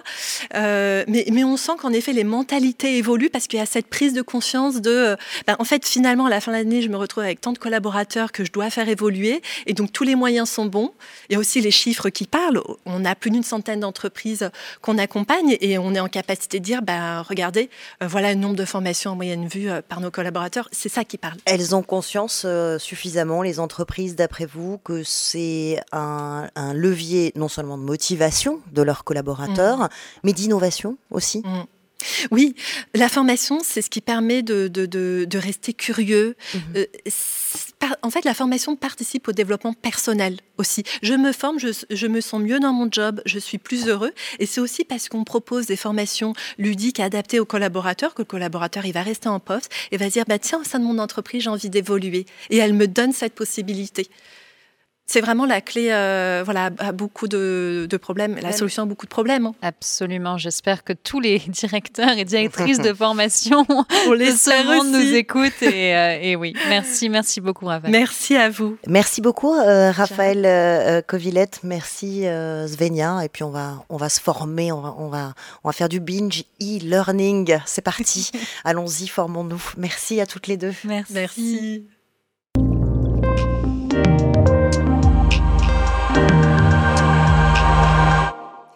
Savez-vous que les entreprises qui se servent du big data gagnent 1,2 billion de dollars par an de plus que celles qui ne s'en servent pas? Euh, Le data, c'est l'économie de demain et même celle d'aujourd'hui. Et pour vous, on l'explore, on l'explique, on déchiffre. À mes côtés aujourd'hui, avec moi, Stéphane Mallard. Bonjour. Bonjour, merci de m'accueillir. Euh, merci d'être d'être venu. On est ravi de vous accueillir euh, ici. Vous êtes l'auteur du, du best-seller euh, Disruption, intelligence artificielle, fin du salariat, humanité euh, augmentée. Vous êtes entrepreneur, conférencier, spécialiste de la transformation et de la disruption digitale. Vous me direz tout à l'heure ce que c'est que cette fameuse disruption. Euh, IA, euh, blockchain, euh, big data, ça n'a pas de secret euh, pour vous. Vous allez nous expliquer pourquoi, selon vous, les machines sont plus fines, plus intelligentes que nous-mêmes. Pourquoi, plutôt que d'en avoir peur, il faut au contraire s'y habituer, l'intégrer, et que c'est pour le bien de l'humanité. Alors ça, on a vraiment envie de le savoir. En tout cas, vous vous qualifiez de dataphile. Pourquoi vous avez autant d'intérêt pour la data? Qu'est-ce qui vous intéresse là-dedans? Alors tout simplement parce qu'on est en train de vivre une révolution, on parle même aux États-Unis de disruption, tellement on change de paradigme avec la data. parce Quelle est la a- différence entre une révolution et une disruption? Eh ben, une révolution, au sens étymologique, c'est juste un tour, comme celle du soleil. Alors qu'en réalité, une disruption, cette fois-ci, c'est quelque chose qu'on ne maîtrise pas forcément parce que euh, ça arrive de manière inattendue, très rapide, et surtout parce que c'est une idéologie. Il y a une volonté maintenant dans la Silicon Valley de rendre obsolète tout ce qui nous entoure, de manière de faire, de penser, de communiquer, etc., en utilisant les nouvelles technologies. Mhm. C'est plutôt ça la disruption, et c'est un mot courant en anglais. D'accord. Alors pourquoi ces data justement bah, disrupt pour, euh, pour faire du, du, du franglais et changent absolument tout? Alors, parce qu'on a aujourd'hui les moyens de traiter ces données à une échelle très très large et d'en extraire ce qu'on appelle aussi en anglais des insights, c'est-à-dire des idées, de la valeur, de la connaissance, Mhm. parce qu'on change de paradigme en matière d'informatique. Dans le précédent monde informatique, on programmait des technologies. Qu'est-ce que ça veut dire? Bah, C'est-à-dire que lorsque vous cliquez sur un bouton sur votre machine, votre téléphone, ce qui se passe, c'est programmé. Dans le monde dans lequel on entre, ces technologies ne sont plus programmées, elles sont entraînées. C'est-à-dire c'est comme votre cerveau ou celui d'un bébé. On vous apprend des choses et en fonction des données de l'environnement, vous changez votre comportement, vous changez votre réaction et vous apprenez au passage. Est-ce que vous allez jusqu'à dire qu'elles ont euh, peut-être pas un comportement autonome, mais elles ont leur propre comportement, c'est-à-dire qu'elles aussi sont apprenantes? Alors, c'est la différence entre l'ancien paradigme et le nouveau, c'est que les nouvelles technologies sont effectivement apprenantes. On parle, lorsqu'on parle d'intelligence artificielle, notamment de deep learning, c'est qu'on va nourrir ces technologies avec des données et qu'en fonction des données, elles vont modifier leur comportement. C'est notamment grâce à ça qu'aujourd'hui, on est capable d'apprendre à des machines à reconnaître des cancers sur des Mhm. images médicales. On va nourrir l'algorithme avec des photos de cancer, lui dire là-dessus il y en a un, là-dessus il y en a pas, et plus on lui donne d'exemples, plus elle apprend à reconnaître ce qu'est un cancer. Euh, justement, les, a- les- les applications, on a envie que vous nous donniez euh, des exemples concrets. Pourquoi ces nouvelles data apprenantes euh, Quels impacts elles ont dans, dans- dans quel domaine, par exemple? Alors, c'est un petit peu lorsqu'on. euh, c'est le même parallèle que lorsqu'on parle de l'électricité ou d'Internet. Mhm. C'est un changement de paradigme, donc ça concerne tous les domaines sans exception, dans votre vie personnelle et dans votre vie professionnelle. Vous avez bien vu que des ordinateurs, il y en a partout, des smartphones, il y en a partout, des applications, il y en a sur tout. Ça sera la même chose sur les data, parce que tout ce que vous faites dans votre journée avec votre cerveau, c'est que vous traitez de la data. Lorsque vous attrapez un objet, votre cerveau, il calcule statistiquement, inconsciemment, comment il va attraper l'objet, la position dans l'espace, etc. Mais c'est inconscient. Mm. Eh ben, on va faire la même chose avec des données. Lorsque vous prenez une décision, vous traitez de la data. Ben, on fait faire la même chose par des machines aujourd'hui. Dans quel secteur euh, c'est déjà le plus pertinent ou ce serait le plus pertinent? Alors aujourd'hui, il y a beaucoup d'argent qui est mis sur la table dans la médecine. Je citais l'exemple des cancers, mais ça va être le cas sur le diagnostic. On va faire du diagnostic beaucoup mieux avec des machines que Mhm. des médecins. Alors c'est toujours pareil. hein. Dans un premier temps, le médecin va apprendre à la machine, la machine va atteindre le niveau de performance du médecin, puis le médecin validera que la machine ne s'est pas trompée. Mais dans un deuxième temps, la machine ira plus loin que le médecin et verra des choses que le médecin n'a pas vues. Mais ça va être le cas encore une fois dans tous les secteurs sans exception. Alors c'est ce plus loin euh, sur lequel je voudrais qu'on s'arrête un instant, parce que pour ceux qui nous écoutent, pour ceux qui nous regardent, euh, pour le grand public, ça, nourrit un tas de, fantasmes. En gros, la question qu'on se pose tous, c'est est-ce que la machine va dépasser l'homme euh, ou pas? Vous, vous dites que les machines font mieux, qu'elles sont plus fines. Il y a d'autres spécialistes de l'intelligence artificielle qui disent non, attention, n'allons pas aussi loin. Vous, vous dites oui, oui, elles sont plus fines et plus intelligentes. Alors, il faut être, il faut être très clair là-dessus. Les machines ne font pas tout mieux que nous, mais elles font de plus en plus de choses aussi bien, voire mieux que nous. Et ma conviction, Mieux comment, par exemple? Eh ben, vous savez, sur une calculatrice, la machine calcule mieux que vous depuis toujours. Elle va Un plus vite. tableur Excel, et puis surtout, elle fait pas d'erreur. Mieux que vous depuis toujours, depuis que ça existe. Oui, mais c'est des maths, c'est des chiffres, c'est pas des, des, des- des diagnostics médicaux, par exemple. Mais un diagnostic médical, c'est un algorithme. C'est comme une recette de cuisine. Dans une Mhm. recette, vous prenez des ingrédients, vous les mélangez dans le bon ordre, il y a un processus à suivre. Lorsque vous prenez une décision, que ce soit pour acheter un appart, se marier ou, ou que sais-je, ou aller en vacances, c'est un algorithme. Il y a un processus avec des étapes. Mais c'est un ça- algorithme où il y a de l'intuition, de l'émotion. Mais l'intuition, c'est un algorithme. C'est juste que vous ne savez pas expliquer quel cheminement vous avez pris, mais dans votre cerveau, ça penche plus d'un côté que de l'autre, parce que vous avez un réseau de neurones plus stimulé qu'un autre. Mhm. C'est- la même chose. Ce qu'il faut dire, c'est qu'il y a des sujets sur lesquels la machine est meilleure que nous. Je prenais l'exemple des calculs, des calculatrices, mais ça va être le cas sur des choses beaucoup plus subtiles. Vous parliez de l'intuition, c'est le cas de la créativité. Aujourd'hui, on a des algorithmes, je le citais pour les cancers, qui reconnaissent des objets sur des, sur des images mieux que les êtres humains, dans le cas des cancers. Mhm. Par contre, les machines ne sont pas encore aussi bonnes, par exemple, sur le traitement du langage. Mm. Aujourd'hui, vous avez peut-être entendu parler des chatbots, les machines ne sont pas aussi bonnes Alors que pourquoi ça bloque sur le langage C'est c'est vraiment un des domaines sur lesquels tous les spécialistes de l'IA disent alors là, le langage, on n'y arrive pas pour l'instant. Pourquoi? Ben, D'abord parce qu'on n'a pas encore craqué l'algorithme du langage d'un point de vue euh, humain. On ne sait pas décrire exactement comment le langage fonctionne, comment il fonctionne dans le cerveau, etc. Si c'est simple et bête comme du calcul, on sait le programmer. Par contre, si on doit le découvrir avec des algorithmes, c'est beaucoup plus complexe. Mais je vous rassure, on fait des progrès. hein. Typiquement, une machine aujourd'hui, vous lui demandez de faire de la traduction, elle fait beaucoup de progrès. Mais si vous lui demandez de traduire le verbe apprendre, par exemple, en anglais, vous avez deux manières de le dire. Vous pouvez dire to teach ou to learn. Mhm. Vous appreniez à quelqu'un ou de quelqu'un. On dirait enseigner aussi. Ouais. Aujourd'hui, la machine ne fait pas la différence parce qu'elle n'a pas encore le contexte. Mais je vous rassure, on va y aller. C'est qu'une question de temps. On va y aller, vous parlez même d'une grosse claque pour l'espèce humaine, une blessure narcissique. Euh, pourquoi? Qu'est-ce que vous voulez dire par Alors, là? ce que, ce que je veux dire par là, c'est qu'à chaque révolution technologique, invention, outil, mais c'est Platon qui disait ça, enfin c'est Socrate qui disait ça au travers de Platon, c'est qu'on minimise tout ce qu'on est capable de faire et surtout on en a peur. Platon, il disait ça pour le langage, pour, l'écriture. Il disait à quoi ça sert d'utiliser cette invention, l'écriture, puisqu'on va perdre notre mémoire, puisqu'en écrivant, on transfère tout sur un Mm. support? Mm. Et finalement, on n'a pas perdu notre mémoire, on l'a utilisé pour autre chose. Ce qu'il faut dire, c'est qu'à chaque révolution, on en a eu peur, mais qu'on on sous-estime largement tous les potentiels d'utilisation de ces technologies et qu'elles nous dépassent souvent, qu'on ne voit pas venir, mais que c'est une bonne nouvelle. Et surtout, on l'oublie très rapidement pour passer à autre chose. Alors c'est une bonne nouvelle, c'est ce que c'est ce que je voudrais euh, que vous nous expliquiez euh, ici. Euh, vous dites même euh, que ça sauvera des vies à l'avenir. Alors sauver des vies, c'est pas rien. Pourquoi ça sauvera des vies? Est-ce que ça nous sauvera de la faim dans le monde? Est-ce que ça nous sauvera de la pandémie? Est-ce que ça pourquoi ça sauvera des vies? Alors, déjà, il faut rappeler qu'il y a beaucoup de technologies qui ont sauvé des vies aujourd'hui. C'est le cas à chaque fois qu'on invente quelque chose. Vous savez, toutes les, les innovations, les technologies, les outils sont darwiniens. Qu'est-ce que ça veut dire? Ça veut dire que s'ils sont pertinents et adaptés à l'environnement, ils sont sélectionnés comme les gènes qui ont une importance dans la reproduction, et ils se diffusent dans l'environnement. Si ça n'a pas d'utilité, ça ne se diffuse pas. C'est la même chose avec les technologies. Aujourd'hui, on va utiliser ces technologies pour optimiser la gestion des ressources au sens large. Ça peut être dans l'agriculture, Mhm. ça peut être dans le, le alors, par exemple, prenez, prenez tous les, tous les, euh, toutes les pertes dans les canalisations d'eau. Aujourd'hui, on va pouvoir utiliser Ouais. ces technologies pour réduire ces pertes. Ça va être sur la gestion de la circulation. Aujourd'hui, si vous mettez ces technologies dans les, dans les algorithmes des GPS, vous Ouais. optimisez le déplacement, vous réduisez les bouchons. Vous voyez, Mm. toute les, le- la gestion des ressources pourra être utilisée de manière intelligente avec ces données. Mais alors si c'est beaucoup plus fin et si c'est euh, aussi efficace et, et puissant, pourquoi est-ce que là ça n'apporte pas de réponse, par exemple, à la gestion d'une pandémie? Alors, tout simplement parce que, euh, par définition, chaque nouvelle euh, pandémie, comme chaque nouveau problème, est beaucoup plus complexe que les précédents. Puisque les précédents problèmes, ils ont déjà été réglés par les technologies. Mm. Donc, c'est devenu des banalités. Donc, on ne se souvient plus à quel point c'était complexe. Mais regardez le nombre de problèmes que l'humanité a réglés euh, au cours de l'histoire, toutes les inventions, euh, l'électricité, toutes ces choses-là, on a oublié. Mais par définition, un nouveau virus qui arrive, il est beaucoup plus complexe et malin que les précédents, sinon il n'aurait pas émergé. C'est juste qu'il faut qu'on craque celui-ci, qui deviendra une banalité une fois qu'on l'aura traité, peu importe le temps que ça prendra, puis il y en aura un nouveau qui va apparaître encore plus complexe.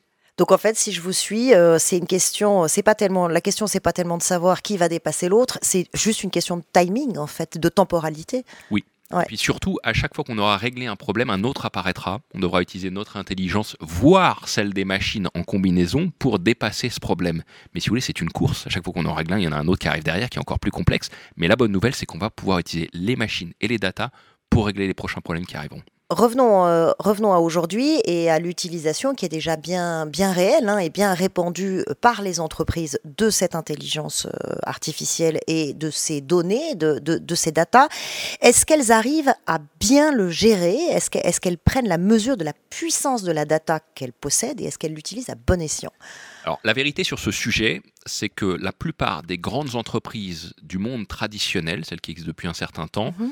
sont pour la plupart peu capables, j'allais dire incapables, mais peu capables de traiter les données et de dépasser euh, ce qu'elles sont- ce qu'elles font aujourd'hui. Mhm. Elles ont compris qu'il y avait un enjeu considérable, mais la plupart ont des systèmes d'information très complexes et surtout elles ne savent pas quoi faire avec ces datas.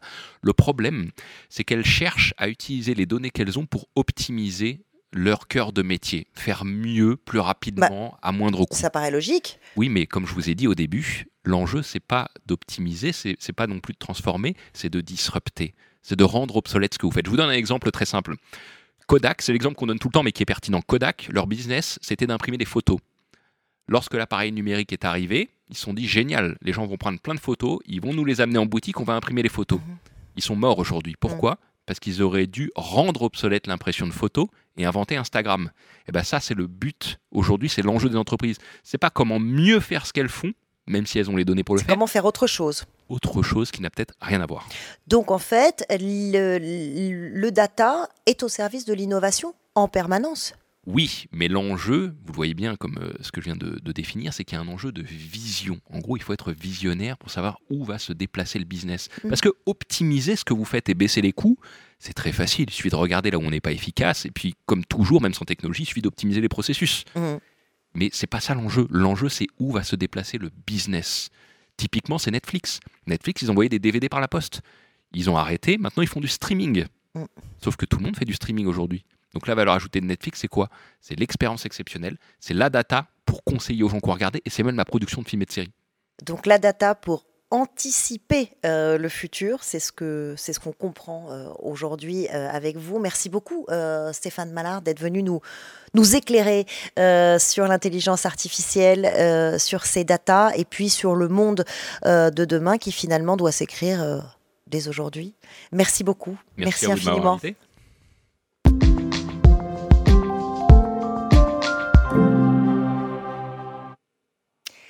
L'abbé Pierre aurait-il euh, imaginé un Emmaüs 2.0 avec la pandémie, les associations ont vu leurs dons euh, fondre de manière euh, drastique, alors même que les besoins se démultiplient. Emmaüs n'y a pas échappé, mais il y a chez eux une abeille qui, depuis trois ans, produit un nouveau miel, un miel digital. Notre invitée est celle qui a fait basculer Emmaüs dans l'ère numérique. Vous êtes bien sur Way, euh, le média de l'aventure digitale, et j'ai le plaisir d'accueillir Maude Sarda. Bonjour et bienvenue. Bonjour. Je le disais, vous avez cofondé et vous dirigez euh, Label euh, Emmaüs. Euh, Label Emmaüs, c'est la plateforme de vente en ligne d'Emmaüs. Et avec vous, on va, on va voir que grâce au numérique, le monde associatif peut aussi se réinventer et se mettre complètement à la page euh, de, de, son époque. Un mot sur votre parcours. Vous avez fait l'EDEC et passé plusieurs années chez Accenture. C'est l'un des plus grands cabinets de conseil au monde. Avant de finalement rejoindre Emmaüs, ça correspondait beaucoup plus au sens que vous vouliez donner à votre carrière, à, à votre métier. Mais une fois chez Emmaüs, comment et quand vous est venue l'idée euh, de label Emmaüs, c'est-à-dire de faire basculer Emmaüs dans le digital? Cette idée, elle est venue après euh, pas mal d'années à me balader sur le terrain euh, à la rencontre des structures Emmaüs. Euh, J'étais référente des structures d'insertion au sein d'Emmaüs France, qui est la tête de réseau qui réunit euh, 300 structures Emmaüs partout en France. Et j'ai vu des structures extraordinaires avec beaucoup de produits, beaucoup d'acteurs euh, très mobilisés. Au total, quand même 450 points de vente Mhm. partout en France. Donc c'est un maillage qui est quand même gigantesque, digne des grandes enseignes. Ouais. Et face à ça, il n'y avait rien en ligne, ou quasiment euh, rien. Et vous êtes dit, c'est dommage Oui, c'est dommage et c'est même très dangereux surtout, Mhm. puisque à l'époque, euh, Amazon existait déjà depuis plus de 20 ans, Le Bon Coin depuis euh, 10 ans, et que euh, ces mastodontes, euh, alors je les mets pas sur euh, le même plan, euh, mais ils font quand même euh, du mal, chacun à leur façon, au modèle. Quand vous dites euh, qu'ils font du mal, ils font du mal dans quel sens? Alors, ils font du mal parce que euh, Emmaüs, depuis toujours, 70 ans au total, euh, finance son action sociale d'accueil de milliers de, de personnes euh, chaque année en très grande exclusion, uniquement grâce à la revente des produits que vous donnez. Mhm. Et il n'y a pas de subvention publique, il n'y a pas de subvention privée. Donc ça, c'est un modèle économique dont on est très fier parce que c'est ce qui nous donne notre liberté. On accueille qui on veut, aussi longtemps qu'on le souhaite, avec euh, ou sans papier d'ailleurs, et on interpelle sur les causes qu'on souhaite. Mhm.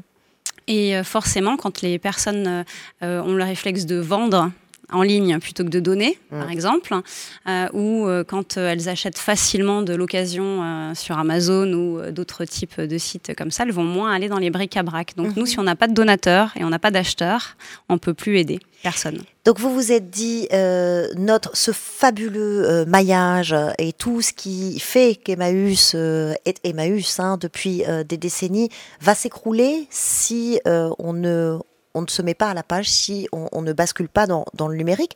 Mais après, il faut le faire. Comment vous avez fait Alors, on ne s'est pas précipité déjà, parce que euh, chez Emmaüs, il n'y avait aucun département des systèmes d'information. On utilisait euh, Excel. hein, il n'y avait pas de RP. euh, C'est difficile à imaginer. oui, on était très très très loin, mais on avait euh, nos forces à nous. Euh, déjà ce nom, Emmaüs. euh, quand on a une visibilité pareille, une notoriété euh, comme celle-ci, c'est une très grande chance et ça remplace des millions d'euros en Mhm. budget euh, communication. J'ai pris une année pour étudier euh, ce marché, euh, regarder vraiment tous les acteurs, quel pourrait être notre positionnement, comment se différencier. J'ai cherché des partenaires, des financeurs, euh, des solutions techniques. Mais vous vous y connaissiez en digital? Je m'y connaissais pas du tout en web, non. Mais après, j'étais consultante en système d'information chez, chez Accenture, donc ça donne des, réflexes. Et beaucoup de gens se sont mobilisés autour de moi. J'ai fait un comité de pilotage voilà, pendant toute une année en réunissant beaucoup de gens, externes et internes à Emmaüs. Et au bout d'une année, on avait notre concept, celui d'une marketplace euh, solidaire. Euh, j'ai été voir sur le site, on y trouve euh, de la déco, des livres, de l'high-tech, de l'électroménager. Qu'est-ce que ça représente, cette dématérialisation, enfin cette digitalisation, puisque c'est des produits bien matériels, mais je parle du système de vente. Qu'est-ce que ça représente comme plus-value, comme, comme profit pour, pour Emmaüs? Alors c'est pas la poule aux œufs d'or, hein, contrairement à ce qu'on pourrait euh, imaginer. C'est complémentaire. une structure Emmaüs qui va alimenter notre marketplace, puisque les produits sont pas dans nos entrepôts euh, à nous, hein, ils sont euh, vraiment dans le bric-à-brac. il va, ce bric-à-brac va avoir des compagnons qui vont se former à des nouveaux métiers. Donc c'est surtout ça la plus-value. Ce sont des personnes qu'on accueille, qui vont apprendre à sélectionner les produits qui vont bien se vendre en ligne, à les shooter, à rédiger une annonce qui va bien se référencer, à conditionner un colis, à aller sur un back-office de transporteur, à le remettre au transporteur, à faire du SAV. Voilà, c'est tout un tas de métiers. Ça a été une révolution pour ces compagnons. Comment, comment vous les avez amenés, euh, justement Alors, vous parlez de formation, mais ça a dû être compliqué au départ oui, compliqué et en même temps euh, pas tant que ça, parce que hum, je me dis que finalement en un an on s'est lancé mhm. avec des gens qui n'avaient jamais fait de e-commerce. C'est rien un an finalement, c'est pas tant que ça, avec des personnes qui avaient des sacrées barrières euh, aussi euh, en mhm. termes d'informatique, de maîtrise du français. Et aujourd'hui, comme d'ailleurs quand on s'est lancé, on a moins de 2% de remboursement, de taux de remboursement et de mm. retour client. Euh, donc les clients, ils s'y retrouvent aussi. Je pense qu'on a fait du bon sens, on a pris les choses les unes après les autres et après on a eu beaucoup de professionnels du web qui nous ont accompagnés, évidemment. On n'a pas été tout seul dans cette aventure. Euh, aujourd'hui, c'est un, un, peu plus d'un million de produits qui sont, qui sont en vente. 1 million 128 000. qui sont en vente euh, sur, sur la belle Emmaüs. Et puis, vous avez lancé euh, dans le même temps, puisque j'ai l'impression que vous aimez aller vite, euh, d'autres, d'autres initiatives solidaires. Alors ça, c'est intéressant. Pourquoi vous avez accueilli d'autres partenaires? Racontez-moi. Alors, on s'est effectivement euh, ouvert euh, à l'ensemble de l'économie sociale et solidaire. Ça fait deux ans maintenant. On a aussi bien des ressourceries euh, en vie, des structures de la Croix-Rouge qui, qui, alimentent le catalogue aux côtés des Emmaüs. Eh ben, évidemment, c'est l'union qui fait la force. C'est un hébergement, en fait. Oui, c'est euh, la marketplace de l'économie sociale et solidaire, euh, faite par elle et pour elle, mhm. euh, face à la concurrence privée. Et tous ensemble, on défend des valeurs qui sont identiques. On fait tous la même chose finalement. comment se porte le site aujourd'hui? Quels sont vos Est-ce que vous avez atteint les objectifs que vous vous étiez fixés quand vous avez lancé? Presque. Presque. On devrait les atteindre l'année prochaine et on a un petit coup d'accélérateur quand même cette année il faut bien le dire, le, confinement a multiplié par quatre euh, notre activité sur certains, certaines gammes de produits. Oui, c'est la question que j'allais vous poser. Ça a été un coup de, un coup de boost Le, livre, l'high-tech reconditionné, par exemple, mhm. euh, sont des gammes de produits qui euh, vraiment ont été boostés par le confinement. et là, depuis la rentrée, effectivement, ça va crescendo. Donc, normalement, l'année prochaine, c'est bon. on a 3 millions 000 à peu près de sessions par mois, par exemple, pour donner mhm. un ordre de grandeur. Et, et je pense quand on en sera 400, 500 000, ça, on sera à notre point d'équilibre. Objectif 3 euh, millions de chiffre d'affaires, c'est ça? Oui, ouais, à peu près. Euh, ça suppose, vous, vous, venez de parler d'une d'une demande hein, qui avait augmenté euh, avec la avec la crise sanitaire. Ça suppose une énorme logistique. Vous avez une plateforme de 1800 mètres carrés qui est à qui est à Noisy-le-Sec, 130 000 livres par exemple. comment comment c'est organisé et en quoi euh, le digital euh, peut permettre une meilleure gestion et, un, développement de cette activité? Alors le livre, c'est un très bon exemple, hein, puisque euh, on stocke à Noisy-le-Sec dans 93 les livres que les espaces de vente physiques n'arrivent pas à écouler. Mhm c'est environ 30 millions de livres qui sont donnés à Emmaüs par an euh, en France. Et il y en a qu'un tiers qu'on arrive à écouler dans les espaces de vente. Le mhm. reste, ça part dans des bennes au recyclage. Hein. Bien sûr, on ne, jette pas, mais bon, c'est du recyclage. Mhm. Nous, on récupère ces bennes et dans ce qui partait avant au recyclage, on arrive encore à en sauver un sur deux grâce au canal euh, du e-commerce. Grâce au digital, oui, c'est ça. Euh, vous allez lancer une, euh, une, nouvelle, une nouvelle plateforme, Tréma? Mhm, Tout à fait. D'ici la fin de l'année, Tréma va sortir. Donc c'est un nouveau site et ça sera le premier site de financement participatif par le don d'objets. Alors ça existe, on connaît KissKissBankBank par voilà, exemple. Alors, KissKissBankBank, donc c'est le même genre de site, c'est-à-dire qu'il y a des projets chez nous de solidarité à soutenir, mais au lieu de donner de l'argent, vous allez donner un objet. mon canapé, j'en ai plus d'utilité, je veux m'en débarrasser. Je prends une photo, je crée une annonce très simplement, comme je le ferais sur Le Bon Coin ou sur Vinted. Et ce canapé, une fois qu'il sera vendu, il va soutenir le projet de solidarité de votre choix. L'annonce, elle sera vendue sur Label Emmaüs et les produits de la vente seront reversés au projet. Vous parliez euh, à propos des compagnons qui se sont embarqués euh, dans cette aventure et qui se sont formés comme ça de manière euh, très solidaire hein, et, très, et très naturelle au numérique. ça vous a donné l'idée de, de, lancer une école du numérique aussi? Pourquoi? L'année dernière, on a créé La Belle École, donc une école e-commerce inclusive qui forme des demandeurs d'emploi gratuitement sur plusieurs mois. Euh, pourquoi? Parce que le e-commerce est un secteur en tension qui recrute énormément. On a bien vu que les compagnons Emmaüs euh, savaient très bien faire ces métiers avec euh, l'accompagnement qu'il faut. donc notre pari, c'est bah, de former des demandeurs d'emploi à ces métiers et l'insertion, ça ne doit pas être réservé à des métiers comme l'espace vert, le BTP, les services à la la personne, mm. Mm. les personnes peu qualifiées académiquement, avec un bon accompagnement, une bonne formation. Elles peuvent se former. Elles peuvent tout à fait rentrer dans ces métiers. il faut que le numérique s'ouvre à d'autres profils. Vous avez d'autres euh, d'autres projets dans, digitaux encore? Puisque vous en avez un à la seconde, j'ai l'impression. Alors là, il est plutôt physique, en fait. Notre autre projet en cours, c'est une nouvelle plateforme logistique dans le sud-ouest. Euh, d'accord. Euh, quand, quand, quand, vous porter un regard sur, sur ces trois dernières années, euh, ça a été vite, hein, euh, la, belle Emmaüs, euh, vous vous dites finalement le, digital, le numérique au service d'une entreprise solidaire, d'un projet solidaire avec les valeurs dont, dont vous parlez. C'est quoi pour vous? C'est une fierté, c'est un accomplissement? La réunion de ces deux C'est une grande fierté, oui. Je pense qu'on est tous très fiers dans, dans, cette équipe et chez Emmaüs en général d'avoir un modèle économique qui crée de la valeur mhm. avec des personnes que la société rejette, avec des produits qu'on jette. Mhm. Et euh, on prouve que même sur un secteur ultra concurrentiel comme le e-commerce, on peut créer de la valeur autrement en se basant sur la solidarité, le réemploi, le partage des richesses aussi mhm. et, euh, et, du pouvoir puisqu'on a une coopérative ça, c'est un fondement très important de mm. notre action. Euh, vous dites que vous croisez beaucoup de gens euh, sur, sur, votre route qui, qui, se posent des questions, euh, tout simplement sur bah, le sens de, de, leur vie. Est-ce qu'ils sont à leur place? Est-ce qu'ils sont finalement dans, le bon métier? Vous, vous avez écrit parfois, je me demande pourquoi moi, j'ai même parfois le syndrome de l'imposteur. Je me conforte en me disant que ça marche, mais je n'ai pas rêvé d'être entrepreneuse. J'ai pas grandi dans un milieu familial où les gens ont fait de grandes études. vous pensez que c'est ça aussi qu'il faut savoir euh, dépasser? Si vous regardez votre expérience personnelle, de dire aux entrepreneurs aujourd'hui, ben, en fait, si, allez-y, osez. Oui, à condition d'avoir trouvé son moteur. Moi, je l'ai trouvé avec euh, Emmaüs et c'est ça qui m'a mm. donné des ailes. Mm. Mais euh, oui, oui, évidemment, il ne faut pas se laisser abattre.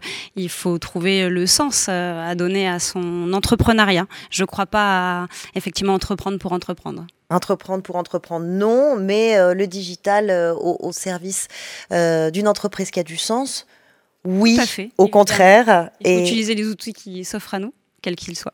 et vous les avez utilisés vite et, bien. longue vie à, la belle Emmaüs. Merci beaucoup, Maud Sarda, d'être d'être venu nous nous expliquer et partager avec nous ce, cette formidable initiative. merci infiniment. Merci. Au revoir.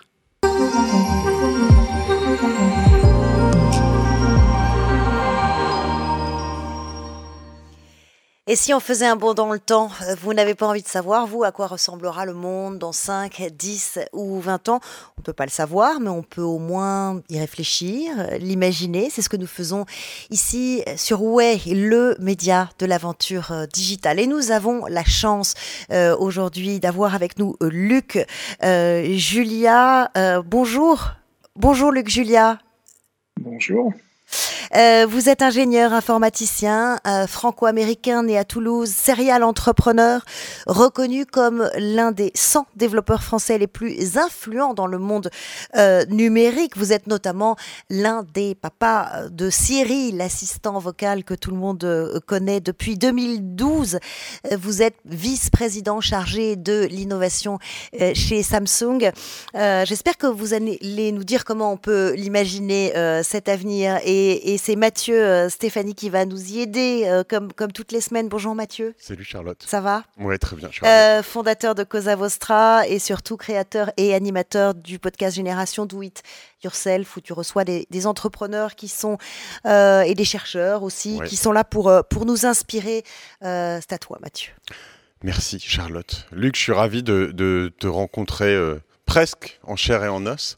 Euh, et surtout, je suis ravi parce que tu nous as gratifié quand même de ben, ta chemise, quoi. Euh, une de tes nombreuses chemises. Quand on, quand on cherche un peu sur Luc Julia, on voit que la singularité de Luc Julia, c'est ses chemises. Donc voilà, je, je n'ai pas été déçu à un moment, j'ai stressé. Je me suis dit, ça se trouve, il va nous mettre une chemise blanche aujourd'hui. mais non. Donc merci déjà. Il n'y avait aucune chance. Aucune chance. Je suis ravi, euh, Luc, bah, mais avant, avant de, de, voir un peu, de comprendre ce que tu vois, d'où tu viens, etc., j'aimerais savoir ce que fait un VP en charge de l'innovation chez Samsung, parce que ça me semble hyper large comme costume. Ou chemise. Oui, c'est très très large euh, comme chemise. Euh, en fait, Samsung est très très large, donc euh, des, gens qui s'occupent de l'innovation, il y en a beaucoup, hein, certainement chez Samsung. Il y a 375 000 personnes, donc il y, a, il, y a, effectivement beaucoup beaucoup de monde. Moi, mon, rôle particulier, je suis en charge de l'innovation autour de la stratégie. Donc, mon patron, c'est le président de la stratégie à Samsung, et, et, donc on regarde à 2-5 ans euh, ce qu'on pourrait faire pour la boîte, ce que la boîte ne fait pas aujourd'hui. Et dans une chemise comme ça, est-ce que toi, Luc Julia, quand je, vois ton parcours et, euh, et euh, tu vois, on, voit que tu avais, avais, pensé, réfléchi Siri bien avant, on parle de, dans ce que j'ai lu de 1997 et onwards, est-ce que tu as encore le temps de réfléchir, de, de vraiment te projeter, ou c'est des gens qui font ça en dessous? Pas, Ça peut être un peu frustrant de temps en temps, je sais pas. Comment tu le vis? Euh, mon, organisation est très très plate. Hein. Ça veut dire que euh, il y a en gros deux niveaux, euh, trois niveaux peut-être. Mais, mais oui, bien sûr, on est là pour réfléchir, on est là pour lancer des idées, euh, la vérité, c'est que c'est compliqué d'innover. Hein. Il n'y a pas de recette pour innover. Donc du coup, ben, on se met à plusieurs à innover, à se taper la tête les uns contre les autres euh, ou contre la table. Euh, et puis, et puis de temps en temps, il y a quelque chose qui sort, mais ça, c'est pas tous les jours. Donc du coup, oui, évidemment, tout le monde s'y met. Et, et dans mon organisation, tout le monde réfléchit. Moi, pas le premier, mais moi, entre autres. D'accord. Euh, ça me perturbe presque que tu dis, euh, quand tu dis il n'y a pas de recette pour innover, parce qu'il y a énormément de théoriciens, de workshops, de plein de choses, etc. On va te dire un jour, il euh, faut faire un brainstorming, maintenant il faut faire du design thinking, maintenant il faut faire des tas de choses. Toi, tu dis, tout ça c'est bullshit, il n'y a, pas de recette. Alors, pour moi, il n'y a pas de recette en fait, hein, mais on ne peut pas juste décider un jour, poum, on va, on va innover. mais s'il y avait une recette, ça serait plutôt de dire euh, bah, mettons des gens très différents dans une pièce, euh, et, là, on va pouvoir créer quelque chose euh, qui n'est pas quelque chose d'attendu. Donc, si c'est pas attendu, ça va peut-être innover. La différence, ça me parle beaucoup dans l'innovation, je trouve ça très intéressant. Je te vois avec des écouteurs. on sait que tu as travaillé autour de Siri, tu es vraiment connu un peu pour ça. Aujourd'hui, tu es chez Samsung, qui est un, des plus gros assembleurs, constructeurs, je ne sais pas comment on dit, de, euh, de, concepteurs de téléphones, notamment de smartphones. Euh, aujourd'hui, on voit sur le smartphone beaucoup d'objets qui gravitent autour. Alors, on voit les montres connectées, euh, les écouteurs qui se vendent comme des petits pains, qui sont les relais de croissance de toutes ces entreprises, notamment. Alors, j'ai plusieurs questions autour de ça, mais est-ce qu'à un moment, on va s'émanciper du smartphone? Est-ce qu'à un moment, on n'en aura plus carrément dans nos poches? Est-ce que, parce qu'on peut se dire finalement que dialoguer avec la machine par le biais d'un clavier, c'est en soi pas du tout naturel. Euh, C'était le premier à penser ça, j'imagine. Euh, mais voilà, quelle est ta vision autour de tout ça? Bah, ma vision, c'est que les interfaces à la fin doivent être complètement naturelles, effectivement, et c'est certainement pas à travers un clavier, une souris ou même un téléphone euh, que c'est naturel, d'accord? Donc euh, parler dans un téléphone, avoir un truc qui sonne dans sa poche, pour moi c'est pas pas naturel. Maintenant, bon, c'est sûr qu'on va avoir ça pendant encore quelques dizaines d'années, il hein, n'y a, a, pas de problème, mais je pense qu'un jour on va se diriger vers des interfaces qui vont être beaucoup plus euh, tout autour de nous, donc qui vont être ambiantes et, et euh, bah, où on va juste avoir à alors penser peut-être, mais euh, au moins parler à ces choses qui sont autour de nous, euh, et ça va permettre de, de communiquer avec les autres, euh, ou alors de communiquer avec les objets eux-mêmes d'ailleurs. Euh, donc ces interfaces ambiantes pour moi sont, seront beaucoup plus naturelles parce que bah, ce sera, je suis assis dans mon canapé, j'ai envie de quelque chose, je le lis, je le demande ou je le pense. Tout ça, on peut le faire avec des assistants vocaux finalement intelligents. mais vous travaillez, vous, concrètement, chez Samsung sur des projets comme ça? Bah, chez Samsung, aujourd'hui, je vais pas te dire en fait ce qu'on fait, mais ce que je peux te dire, c'est que depuis les années 70, euh, depuis les années 70, il y a plein d'interfaces de, ambiantes sur lesquelles on réfléchit. Euh, au MIT, euh, on faisait déjà des, des choses avec euh, des objets qui nous entouraient, avec lesquels on pouvait communiquer juste par la voix et par les gestes. Mm. Donc euh, c'est quelque chose qu'on imagine, qu'on espère. La technologie est pas prête tout à fait encore. Hein. La voix est pas terrible, même si les assistants vocaux, comme tu dis, ils sont plus ou moins là, mais ils sont quand même très très spécialisés. Mm. Euh, donc bon, il y a, y a, beaucoup de gens qui réfléchissent, qui pensent. Enfin, euh, encore une fois, les interfaces ambiantes, c'est quelque chose dont on rêve et qui pour moi est pas loin. Franchement, dans ma maison, elle est là. Euh, maintenant, euh, moi, je suis prêt à accepter des choses que des gens euh, normaux, je dirais, ne sont pas prêts à accepter. Euh, ce, que je, trouve intéressant euh, chez, euh, chez, Samsung, c'est que c'est un, énorme conglomérat, je ne sais pas si on dit ça comme ça, souvent en, en Asie c'est un peu le terme employé, et vous travaillez sur beaucoup plus que finalement euh, des écouteurs, euh, des montres, des téléphones. Enfin, il y a, bon, évidemment, nous on voit des frigos, des télés, des tas de choses. Euh, qu'est-ce que tu vois ou sur quoi Alors, sans nous trahir de secret, j'ai compris que tu n'allais pas en trahir, mais des, applications concrètes aujourd'hui de, Samsung et de l'innovation réelle qui, font avancer un peu le schmilblick, quoi? C'est difficile à dire, à part les objets que vous voyez tous aujourd'hui, euh, qui sont effectivement euh, bah, tous, les, tous les objets électroniques euh, que vous pouvez imaginer, ils, sont, ils sont faits par Samsung. Samsung est numéro mondial à peu près dans tout ce qu'on fait. donc donc c'est sûr que c'est compliqué de dire quels sont les prochains objets qui vont apparaître, euh, qui seront ceux dans lesquels Samsung sera aussi numéro un. Euh, mais euh, mais euh, non, je peux pas vraiment t'expliquer quels sont ces nouveaux objets. Ce qui est sûr, c'est que dans les années qui viennent, il y aura d'autres choses qu'on connaît pas aujourd'hui, mais qui seront là demain. En tout cas, en termes de, de, de progrès, euh, vous, j'ai vu qu'à chaque fois, vous, vous repreniez les gens qui vous parlaient d'intelligence artificielle euh, pour dire intelligence augmenter.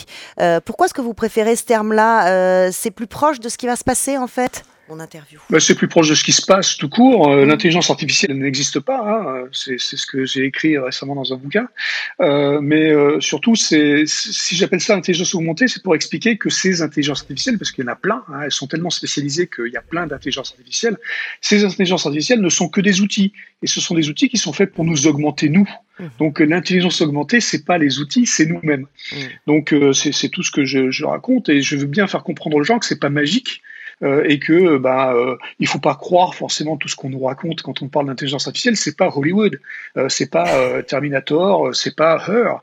La vraie vie de, des intelligences artificielles, ce sont des outils excessivement puissants dans des domaines particuliers qui vont nous aider à réaliser des tâches et, et des choses qu'on pouvait pas faire avant ou qu'on faisait pas bien avant, qui vont nous aider à les faire mieux.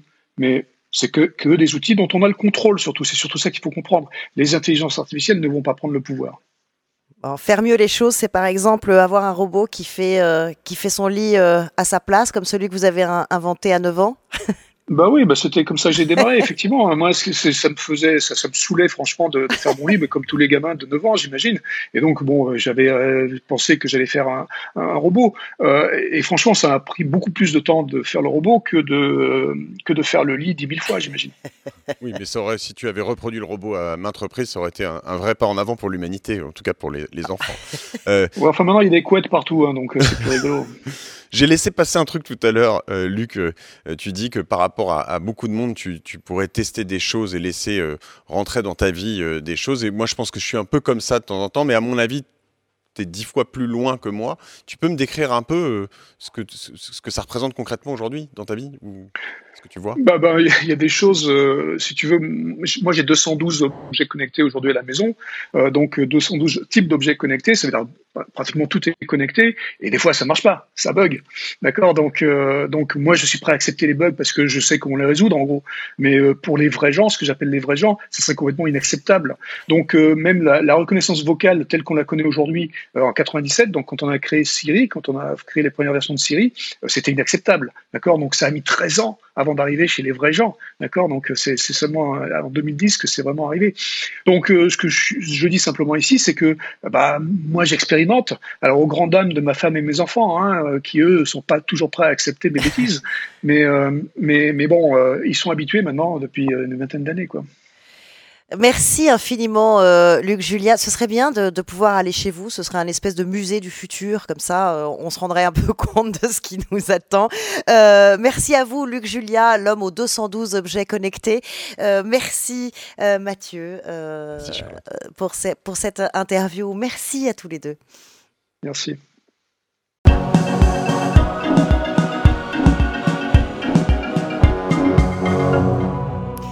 Vous êtes bien sur euh, Way, le média de l'aventure digitale. Et ici, dans Fan Club, nous recevons les Trailblazers. Les Trailblazers, ce sont ceux qui inventent, qui découvrent, qui tracent une nouvelle voie avec une vision, avec des convictions aussi. Et on a envie euh, de comprendre comment ils fonctionnent, comment ils ont écrit leur parcours et aussi pourquoi ça marche. Aujourd'hui, à mes côtés, Mohamed El Moussaoui. Bonjour. Bonjour. Bonjour et, et bienvenue. Merci. Euh, vous êtes euh, engineering manager chez, chez Doctolib euh, et vous nous dites que c'est l'entraide et le partage qui vous ont conduit jusque-là. Alors, on va retracer ce parcours ensemble, si vous le voulez bien. Je sais que vous avez grandi au Maroc. Exactement. Le numérique, c'est une passion? Ouais, j'ai découvert grâce aux consoles de jeux vidéo et après au collège grâce à des cours d'informatique. C'est quoi un ordinateur, c'est quoi Internet? Et après le lycée, je me suis consacré à ça en faisant ça euh, mes études et après pour avoir ça comme un vrai métier et pas que juste des, un hobby. Euh, vous avez fait des études informatiques pendant 4 ans, ensuite vous arrivez en France, vous faites un master en ingénierie des services informatiques. Comment vous découvrez euh, Salesforce? Comment vous arrivez jusqu'à Salesforce? Donc, pendant mon master, je me suis spécialisé en ingénierie Microsoft. Mhm. J'étais chez Microsoft dans leur locaux pour, un stage, pour trouver un stage de fin d'études. Et une entreprise m'a proposé un stage euh, pour faire du Salesforce. Je ne mhm. connaissais pas du tout. Mais non. Euh, en 2010 à peu près, c'était inconnu en France. Je me suis renseigné un petit peu et j'ai accepté euh, de, de, faire le stage avec eux. Et, c'était un, Ça vous a plu? Oui. Oui, pourquoi? Bah, Principalement l'entraide qui est derrière cette technologie. Il n'y a pas que la technologie dans le métier, il y a aussi la communauté qui, qui est autour. Euh, beaucoup de, personnes dédient de leur temps personnel pour aider les autres sur leurs problèmes qui sont professionnels souvent, euh, pour euh, solutionner des problèmes métiers ou techniques. Et en quoi ça a boosté votre carrière? Qu'est-ce que ça vous a apporté, qui vous a permis ensuite d'avancer? Principalement de l'apprentissage parce que souvent moi aussi au lieu d'être juste euh, euh, d'aller euh, vers cette communauté pour poser des questions parfois j'allais pour aider les gens. Même si c'est pas mon problème je vais essayer de, de le tester et, voir comment je peux je peux les aider dans et trouver une solution donc c'était un apprentissage en continu pendant plusieurs années vous, vous aimez l'idée le, d'être utile? Exactement. Trouver des solutions? Oui. Euh, vous arrivez ensuite chez, chez, chez, Doctolib, qui était un service qui utilisait déjà euh, Salesforce, mais vous, euh, vous l'avez transformé. Est-ce que vous pouvez nous, nous, dire comment vous avez fait, ce que vous avez fait? Lorsque j'ai rejoint Doctolib, j'étais le seul. Mhm. Aujourd'hui, on est une dizaine, une équipe partagée entre produits et, techno et technologie. Et grâce à cette équipe-là, on a transformé complètement notre Salesforce. Avant, on était dans la phase startup, on, on était obligé d'être rapide et réactif pour mhm. suivre euh, l'aventure d'Octolib. Mais depuis 2019, on a décidé de structurer notre euh, plateforme pour que ça soit la, plus scalable pour les lancements des nouveaux produits ou d'autres pays dans le futur. Et comment vous dites, vous, vous, dites que vous êtes carrément parti d'une page blanche? Comment, comment on fait pour, pour partir d'une page blanche À quoi on pense Quelle solution on va chercher ça, ça se passe comment?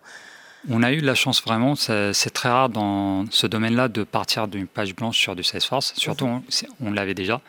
Euh, c'était une décision en interne pour dire qu'on construit que les 20% qui nous intéressent au lieu de prendre tout le package technique euh, ou l'historique de, notre projet. C'est quoi ces 20% qui nous intéressent? Est-ce que vous pouvez nous, nous détailler C'est principalement l'ADN de notre entreprise, comment on, vend, comment on explique notre produit à nos clients, comment on lance nos cycles de vente, mhm. comment on fait l'analytics derrière et comment on fait aussi jusqu'au suivi de nos clients jusqu'au bout.